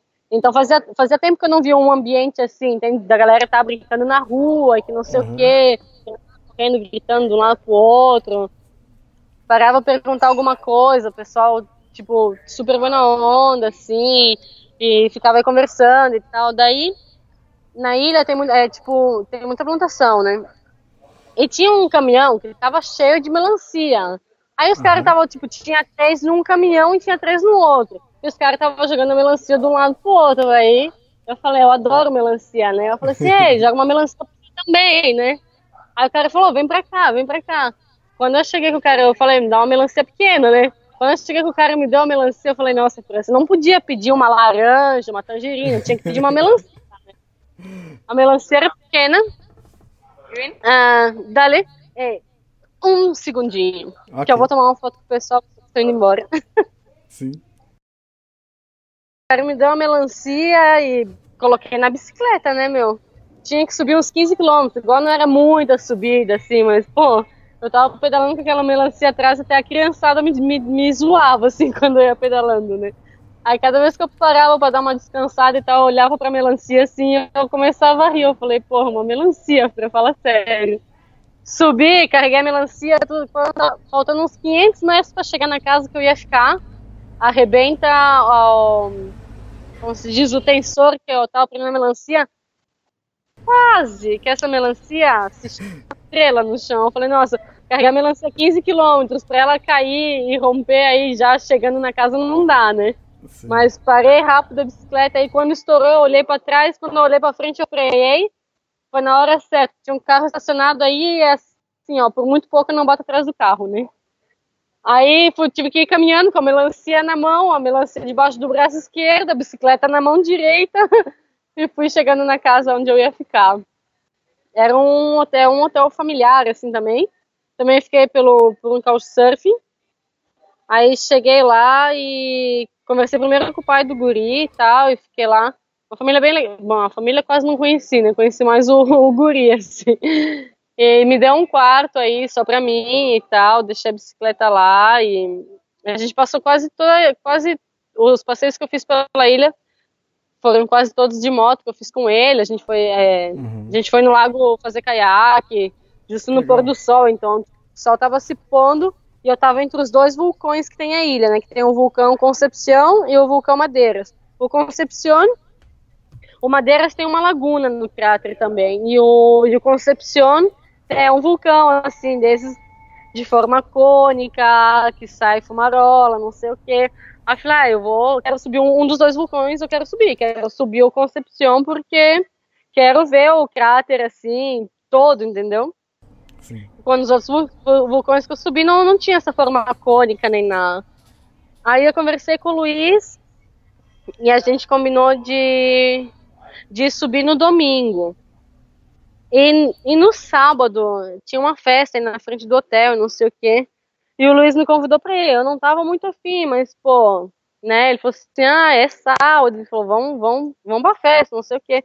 Aí eu falei: não esquece que amanhã a gente vai subir o vulcão. Uhum. Então, é, para subir esse vulcão, eu acho que um guia cobra tipo 40 dólares, entende? E ele ia, ele ia me cobrar tipo 10 dólares, entendeu? Ah, legal. Aí eu falei, tá, vamos subir, não sei o quê. O cara foi pra festa, ele apareceu no domingo à noite em casa. A família dele veio perguntar pra mim onde é que tava, que viu que a gente tinha ido juntos pra festa. Eu falei, olha, eu não sei de nada, era meia-noite, eu tava dormindo já. Aí ele falou assim, não, e o Luiz bebeu muito. Eu falei, olha, eu não tava com ele, eu não sei, uhum. eu não sei de nada, eu falei. Aí ele apareceu no domingo, final do dia, assim, eu falei, nossa, onde é que você se meteu? Ele falou, não, eu tava aqui no outro quarto, não sei o que. Eu falei, aham, tá bom. Eu falei, você lembra que a gente falou que a gente ia subir o vulcão, né? Ele falou, não, sim, sim, sim. Ele, amanhã a gente sobe sem falta. Aí no dia seguinte a gente subiu. Nossa, foi, eu tô com minhas pernas ainda doendo. E aí, a gente subiu. Não vi nada, né? Porque tava tudo nublado mesmo. Levei quatro horas para subir. E esse vulcão, a Concepção, ele quase sempre tem, parece que faz um, cha um chapéu, assim, de, de nuvem. Uhum. Mas de vez em quando via o, o cume despejado, assim. Quanto tempo para subir, gente... até o cume? É... Tranquilo foram quatro horas. Dessas quatro horas, coloca que mais ou menos uma hora a gente deve ter ficado parado no total, assim, né? Algumas vezes a gente parava para descansar e tal. Você Igual, deve ter ido com uma é, bota. Tipo... Você deve ter ido com uma bota de trek legal, né? Ah, sim! fui com um tênis branco aí que já tá mais liso que o meu chinelo de pedalar, meu Deus. Não, eu ando, eu ando numa fase, Elias, que olha, vou ter que abrir a vaquinha aí, galera. Quem quiser fazer uma, uma doação aí, eu tô aceitando, porque o chinelo tá todo colado com super bonder. O tênis, que é o único que eu tenho, não é nem de trek nem nada, eu tive que mandar costurar ele todo antes de subir o vulcão, porque ele tava todo descolado, né? O short, o catavento que o cachorro comeu. Os pneus da bike eu já tive os pneus da bike eu já tive que colocar o de trás para frente e de frente para trás, porque o de trás já perdeu até a forma ondul é, a, a forma arredondada dele, né? Uhum. Vaya muy bien, buen viaje. No, gracias a ustedes por compartir. Que les vaya muy bien. ¿Qué? ¿Para dónde? Eh, no. No, yo de, de aquí me voy para, para arriba, ya para León. ¿Para León? Sí, sí, ya he escuchado algo. Sí, yo no voy para allá, ya no me devuelvo por ahí. Pero que lo disfrutem. e, e, então já o pneu de trás eu já coloquei para frente assim, mas ele quando eu tirei ele eu falei, nossa, acho que eu devia ter feito isso uns 500 quilômetros antes, né? Porque uhum. o pneu de trás ele já já tá meio reto assim, já tá bem gasto. Eu não sei se dura outros 500 quilômetros. E daí eu subi, né, com aquele tênis liso, era também no meio do bosque, é, tava tudo úmido, choveu um pouco. E também hein, tinha que escalar umas raízes, umas pedras, depois era um caminho de areia. Foi difícil, foi, foi bastante cansativo. Quando já faltava, não sei, uma hora para subir, eu perguntei. Eu não sou muito de perguntar assim, mas eu perguntei, eu falei, meu, falta muito?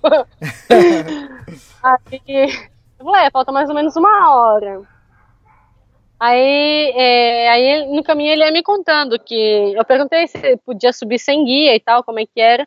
Aí ele falou que, que não, que não pode, porque já teve algumas pessoas que morreram aí, né? Uhum. não sei, que passaram mal, caíram. Tem uns sendeiros que às vezes são bem estreitos, teve gente que se perdeu e chegou à noite e continuaram caminhando e caíram, sei lá. Daí a gente chegou no, chegando no, no cume e tal, já tava sentindo o cheiro de enxofre, não sei o que. Eu falei, ai, vamos que estamos chegando, né? Porque o cheiro tá, tá, tá ficando forte. Aí a gente chegou lá em cima, tava tudo nublado, não dava de ver nada, nada, Nossa. nada, nada. Nossa, não acredita. Aí o, o, o, Luiz falou, ele falou, é, aqui é o, os melhores meses para subir entre fevereiro e julho, entendeu? Que o vulcão tá, tá despejado com mais frequência. Eu falei, meu, por que, que não me falou isso antes, entendeu? que tu me mostrou, ele me mostrou umas fotos e tal, era bem bonito e eu queria ver. Mas não, igual foi, foi, foi bastante exigente, assim, mas foi uma experiência legal. Aí a gente ficou deitado lá em cima no cume como duas horas, esperando limpar um pouco o tempo. E não, nada, seguia igual como a gente subiu. Já era tipo, acho que uma hora da tarde. Eu falei, meu, vamos descendo, porque tá frio. Eu tava toda suada, então a roupa tava molhada e tal. Não ia mais limpar, já era uma hora da tarde, não tinha nem sequer. Não sei, tava igual de quando a gente chegou. Aí a gente foi descendo e tal, e daí a descida foi legal, entendeu? A gente foi zoando e tem umas então, partes é... que era tipo, do arenoso, assim. A foto da capa é você, acho que subindo ou descendo a montanha. É que você tá de braços abertos. Ah, é, eu acho que é descendo, não vi ela ainda. Uhum. Mas eu acho que é descendo. Aí, tipo, quando você vai. É, você, menos da metade do caminho, você tem o visual, assim, tipo, do vulcão Madeiras e pega duas partes do lago, assim. Isso. E eu falei, nossa, eu quero ter esse visual lá de cima, não sei o que. Aí depois, quando a gente estava descendo, aí o guia falou, ele falou, se, se você soubesse, só ia ter subido até aqui só para ter essa vista aí e tal, e não ia, ia subir mais, né? Aí eu falei, não, eu ia subir porque, eu queria, entendeu? Mas é que, pô, chegar aí em cima e não ver nada é, puta, é um sofrimento, assim, é um em vão, né? Mas não, foi uma experiência legal, assim, também foi, foi muito mais exigente do que o Lascar para mim, então quando ele perguntou se eu tinha subido algum vulcão, eu falei, ah, sim, subi o vulcão Lascar, no Chile, assim, assim. Falou, ah, perguntou da altitude e tal. Eu falei, nossa, 5.600. Falou, não, então isso aqui pra você vai ser fácil, né? Aí eu falei, ó, cada, cada desafio é, é um desafio, entendeu? A mesma coisa do pedal, cada subida é uma subida, entendeu? Não é porque você já subiu várias, vários, né, várias pirambeiras aí que, ah, vai ser fácil, né?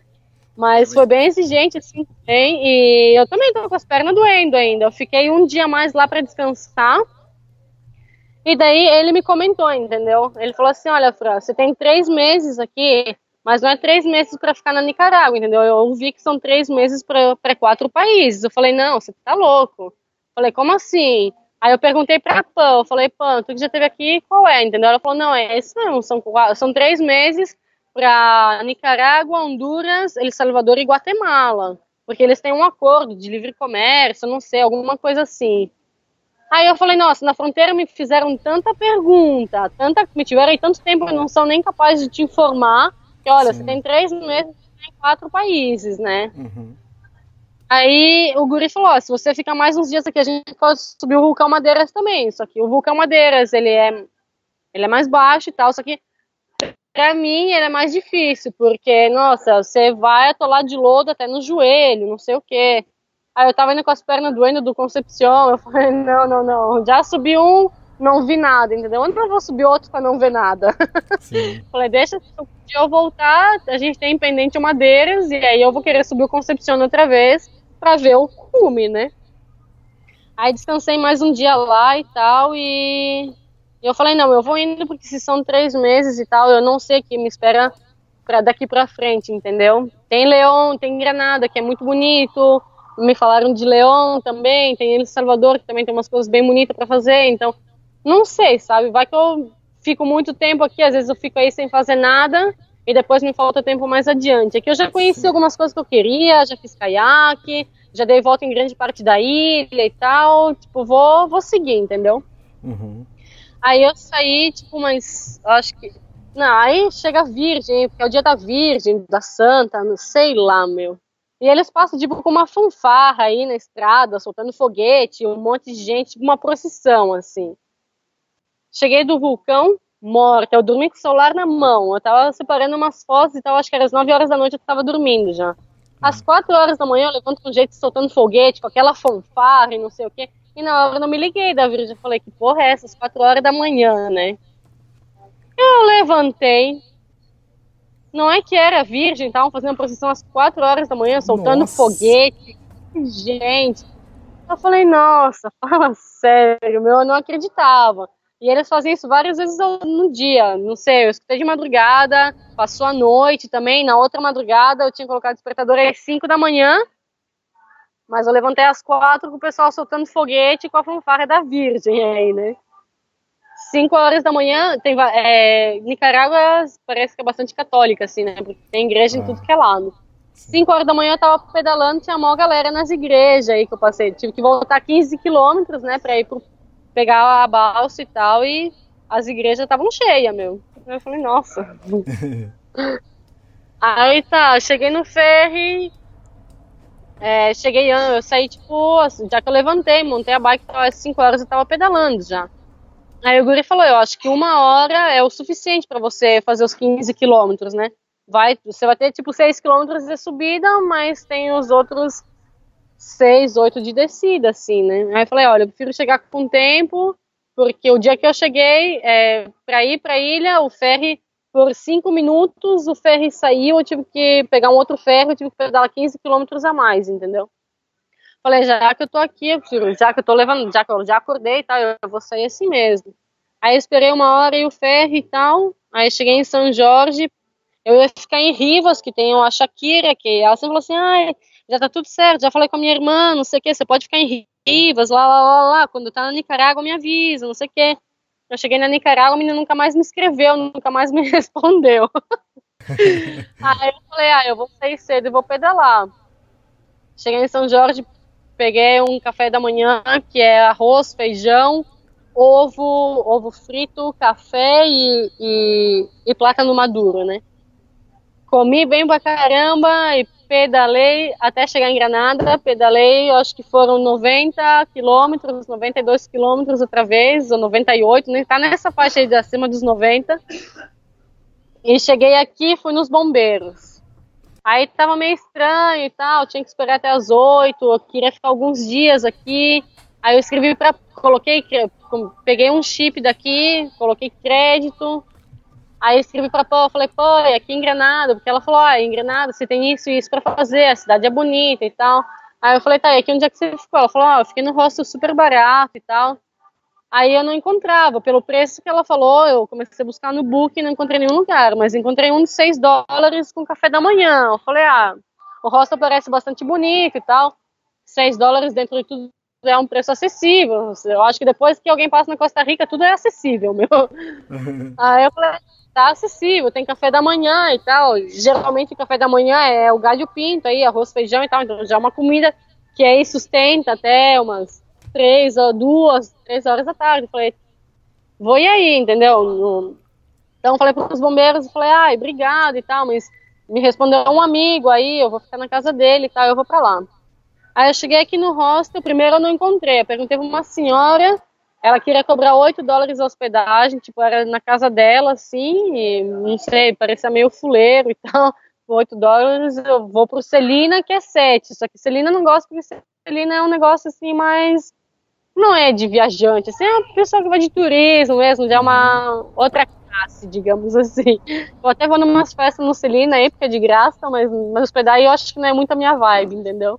Uhum. E daí ela falou, olha, Aqui você volta, volta uns 100 metros e tal, tem um hostel aí, eu acho que pode ser esse, entendeu? E se não, você vai a vir à direita e 200 metros para frente você tem o Celinas, que está custando 7 dólares. Ela falou, o Celina é um bom, um bom hostel, bem bonito, não sei o que, não sei o que. Aí eu falei, então tá bom. Aí eu voltei e encontrei o hostel.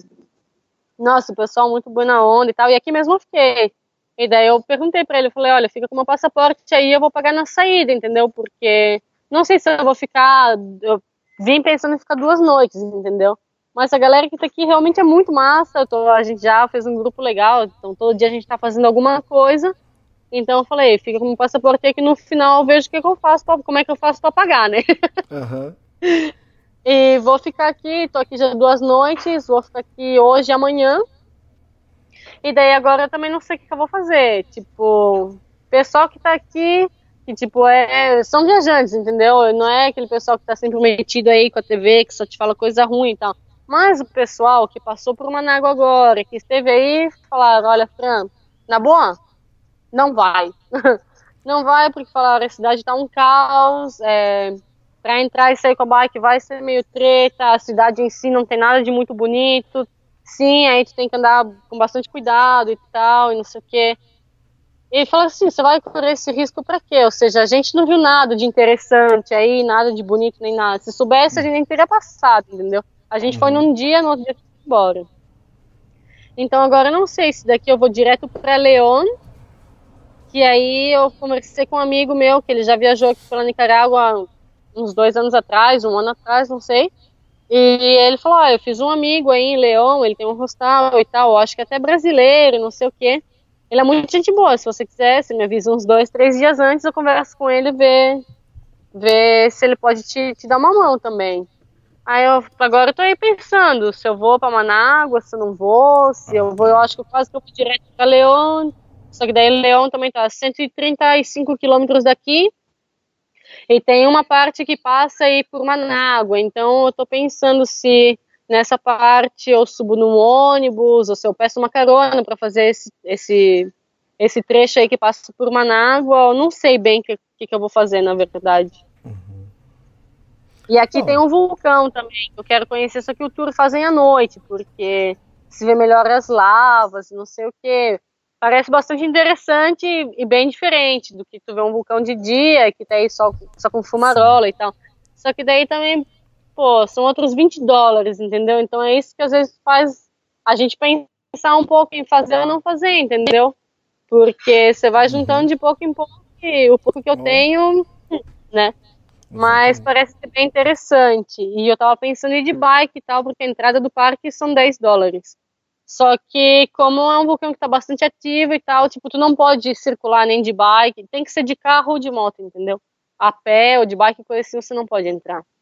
Então a maioria dos caras que vão aí são de, de tour. Então o cara aqui do hostel falou, falou você pode chegar e, ah, e ver que ano, entendeu? Pode ser que você consiga, mas não é que tá indo muita gente com a, com a situação na Nicarágua. Ele falou, é, o turismo diminuiu muito aqui e tal, então recém a gente está começando a, a, receber turismo e tal, tanto que o hostel também tem pouca gente e tal. Falei, eu acho meio arriscado você ir para ver o que, que vai dar, entendeu? E, o tour, e a Pamela falou, falou, olha, na real é que o tour realmente compensa, entendeu? É 20 dólares, mas tipo, compensa você já ir com um tour daí, porque tá uns 20 quilômetros daqui, mas o tanto que você tem que andar dentro do parque e tal, e você vai de carro até até praticamente a, a, a cratera do vulcão, entendeu? Aí eu tô aqui pensando se eu Sim. vou amanhã pra lá e hoje se eu dou uma volta aqui pela cidade e, e busco uma tenda americana, alguma coisa, ver se eu consigo comprar uma, uma, uma corta-vento, ou pelo menos um short, entendeu? A camisa eu tô usando uma camisa de manga longa aí que me deram, mas o short eu preciso comprar sim ou sim. Já minha bunda já não aguenta mais. sim. E daí não sei, Leão já tá perto da fronteira também, então é, eu acho que os três meses vai me alcançar bem para fazer. Ah, tá, isso. Até Guatemala, né? É, porque Honduras, não acredito que eu vá me desviar. Então, a carretera para chegar de Honduras até El Salvador, acho que são 130, 150 quilômetros. Também ainda não sei realmente por qual fronteira eu vou sair. Daqui tem uma fronteira que é mais, tá mais, tá mais perto, e tem uma outra que tem que fazer uma volta um pouco maior. Algumas pessoas que eu conversei entraram pela outra fronteira, então não sei se por algum motivo específico ou simplesmente porque era o caminho deles. Então, eu vou dar agora quando chegar em Leão e tal, eu tenho que ver qual fronteira eu vou sair, mas da fronteira de igual de, de Honduras para El Salvador não chega a ser 200 quilômetros de, de carretera, então coloca aí que não sei, em poucos dias, uma semana, menos, sei lá, eu já estou em El Salvador também. E aí sim tem uns desvios que eu vou querer fazer para conhecer um, algumas coisas e tal. Mas eu acho que vai alcançar bem. Sim. Aí me perguntam, né? Tá, Fran, e aí? Quando tu vai chegar em México? Não sei o quê. E a, a princípio eu pensei que eu ia chegar em dezembro, né? É. Aí eu falei, olha, eu acho que dessa vez a previsão pode, pode dar certo. Eu acho que até março eu devo estar entrando no México, já que são Nossa. três meses para ter mala e tal. Acho que uhum. março eu tô chegando. E daí tipo, já tenho planos, quero voltar para casa mesmo. Quero fazer uma temporada na minha casa e tal. Ah, tá. Já até comecei a averiguar uns voos de volta para casa e tal, mas a gente tá falando isso num plano de mais um ano, né? Ou seja, de estar tá voltando para o Brasil, quem sabe no final do ano que vem. Nossa. Mas vamos ver. Aí sim, tô, tô, tô, tô com saudade mesmo de estar um pouco em casa, de estar. Meus sobrinhos estão crescendo muito rápido, entendeu? Outro dia eu fiz uma videochamada, meu afilhado de 8 anos já tá aí com a primeira namoradinha, aquela coisa, é. né? E minha sobrinha tem 20 anos também fala, porra, a tia mais massa que eu tenho, sabe? Agora que eu tô numa fase na fase que eu posso sair, não sei o que, tipo, tu tá longe, entendeu? Ela falou, volta Sim. pra cá. Ela falou, eu sinto muito a tua falta, não sei o quê. Tem meus pais também, bom, tem aí já 60, não é que são velho, velho, mas já estão aí numa idade e tal. Então eu tô com um pouco de tô querendo um pouco viver isso com a minha família, viver um pouco com os meus sobrinhos e tal, mas é tipo uma parada meio que estratégica assim, sabe? Uhum, entendi. Tá nos planos é meio que voltar pro Brasil, ficar entre seis meses, oito meses, assim, estipular um tempo mesmo e começar a trabalhar e buscar um trabalho outra vez e tal e planejar, tipo, provavelmente Europa, entendeu? Entendi. Então, os planos estão mais ou menos assim, mas falando em tempo, eu falo assim, ah, ano que vem eu vou voltar. E já me perguntaram, ah, mas quando? Eu falei, ah, final do ano. Ela falou, porra, eu mais um ano ainda, entendeu? Eu falei, nossa, tá longe pra caramba. É, mas eu falo de um ano como se fosse daqui um mês, um mês, dois meses, entendeu? Sim. É um pouco engraçado, mas eu acho que eu tô, tipo, os planos estão bem, já estão bem, bem formados, eu acho que vai ser isso aí mesmo. Vou dar um tempo em casa depois do México e tal. E vai ser, por enquanto, é meio que isso aí. Ah, legal. Pô, demorou, mas colocamos a sua cicloviagem em dia. Também o podcast hoje rendeu, duas horas e meia. Nossa, tudo isso? Eu tava, eu tava ouvindo. Eu tava ouvindo do Isra outro dia. Não foi o último, foi o penúltimo, também foi duas horas e pouco. Não, é, do... E não foi. Esse último do Israel deu acho que duas horas e cinquenta e pouco. É... Eu ouvi uma parte dele, mas daí depois eu já cheguei no hostel e isso eu já já tenho ele aí pendente, já descarreguei ele para ouvir também. E não, eu acho que sim, é isso aí mesmo. É, eu vou, vou tentar manter mais dia aqui. Pô, eu fiquei quatro meses na ilha, então às vezes era como que não, não, não tinha muito também. Isso uhum. que na ilha também passou uns perrengues aí com caminhão que eu peguei, que eu fui de carona, que eu tava muito na zona de conforto. Eu falei, meu, vou dar outra chance para mim, pro Panamá, entendeu? Vou ver se eu cambio de opinião sobre as pessoas daqui, a educação, os homens e tal vou, vou me aventurar, né? Fui de carona, não sei o que, para voltar. Nove horas da noite, me desceram num, tive que descer num posto de gasolina, no meio do nada, porque o dono do caminhão não gostou que o condutor dele estava me levando. Tudo que eu tinha eram sete dólares, não dava para pagar o ônibus para voltar para a ilha, desde uhum. da onde me deixaram. Era noite, era nove horas da noite. Não, não queria pedir carona a essa hora, e mais que eram 200 quilômetros de estrada bem solitária mesmo e tal, não queria. Aí eu sentei no posto de gasolina aí, usar o Wi-Fi, conversei, comecei a falar com meus amigos do Panamá, eu falei, meu, tô aqui, não sei muito o que eu vou fazer e tal, não tenho grana, não tenho nenhum cartão sequer para tirar aí do, do limite, sei lá, meu. E aqui o ônibus passa às 4 horas da manhã, são recém às 9, fiquei até às 11 da noite tentando manter a calma, ou seja, Gravei isso até com falei no Instagram e tal, que eu tava aí, que não sabia o que fazer, que não sei o que. Tava tentando manter a calma, mas por dentro eu falei assim, fudeu, né? Uhum. Aí fiquei aí às horas da meia-noite, quase vem a polícia daí. E daí eu lembrei que tinha bombeiro aí, a um quilômetro da, do posto de gasolina. Mas quando você chega de dia e de bike é uma coisa, entendeu? Você chegar aí meia-noite no quartel de bombeiro e chegar com a polícia, como que. não, né? Falaram que não, que não podia e tal. Aí foi que a polícia falou assim: ah, se você quiser, você pode ficar na estação da polícia e tal. A gente tem guarda 24 horas, então amanhã às 5 horas da manhã a gente te, te traz aqui pro posto de gasolina outra vez e aí você, você pede carona, você vê como você vai pra, pra ilha, né? Aí eu falei, cara, não tem muito o que escolher, vai ser isso aí mesmo, né? Aí eu entrei no carro, a polícia assim, ai, você tá viajando sozinha. Eu falei, a começar, né? Aquela, aquela coisa. Sim. Você tá viajando sozinho. Eu falei, tá vendo mais alguém aqui comigo? Eu falei, claro, tô viajando sozinha. Aí ele falou assim, ai, você não, não quer um marido panamenho? Eu falei, Deus me livre. Eu falei, eu não quero é nada, eu só quero é poder passar a noite segura, tranquila e ir embora. Não quero me casar, não. Aí falou assim, ai, o que, que você acha dos panamenhos? que eu falei, olha, na real, não tenho muita coisa boa a falar, então acho que a gente podia trocar de assunto, entendeu? Putz. Aí tal, ficou meio aí, me fez umas outras perguntas e tal. Quando a gente chegou na delegacia, falou assim: ah, não, porque ela vai passar a noite aqui com a gente, que ela não tem onde ficar, não sei o quê. Aí sempre tem um engraçadinho, né? Ele falou assim: ah, se quiser pode passar a noite na minha casa. Ele falou. Eles estavam falando entre eles, tipo, e eu tava aí ouvindo tudo, né? Sim. Aí eu falei assim, claro, deixa tua mulher, deixa tua mulher te escutar, entendeu? Que tu vai ser o próximo, passar a noite sentado nessa cadeira aqui comigo, né? Aí eu sentei aí, eu tava no mau humor, mas eu não tinha escolha, eu tinha que ficar aí mesmo, entendeu? Não tinha outro lugar para ir.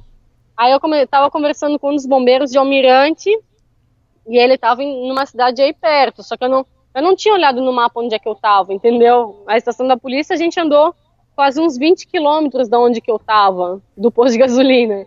Aí eu olho no mapa, eu tô a 6 quilômetros da cidade onde tava o bombeiro. Ele falou, olha, eu tô, tô de carro, tô no hotel, tem duas camas, tá tudo pago, amanhã eu vou pra ilha, entendeu? Se você quiser, ele falou, eu vou te buscar e você vem pra cá. Eu falei, se tudo de verdade não se importa, eu vou aceitar, entendeu? Porque já era tipo duas horas da manhã, eu tava aí sentado no chão da delegacia com esses caras aí e tal. E no dia seguinte eu ia ter que pedir carona igual. Aí eu fui com ele, o cara veio me buscar, eu fui pro hotel, não sei, terminou saindo tudo bem. Mas, olha, primeiro eu fiquei no sufoco. A primeira vez, assim, que, que eu improviso total. E era de noite, não tinha dinheiro, não tinha nada, tive que ficar aí. Uhum. E voltei várias vezes para a cidade do Panamá, mas porque por outras, porque eu fiz bons amigos aí, outras coisas e tal, mas a a minha opinião sobre Panamá e sobre os homens daí continua a mesma coisa, sabe? É um, um país o que eu menos gostei até agora. Uhum. Perrengues, perrengues, mas fez parte da viagem. É. Queria aventura, então toma, né? É, Tava aí confortável na ilha, tudo, sei. Vamos me aventurar. Ah, foi uma aventura mesmo. Sim. Uh, legal, Fran. Obrigado por mais esse podcast. E até a próxima, então.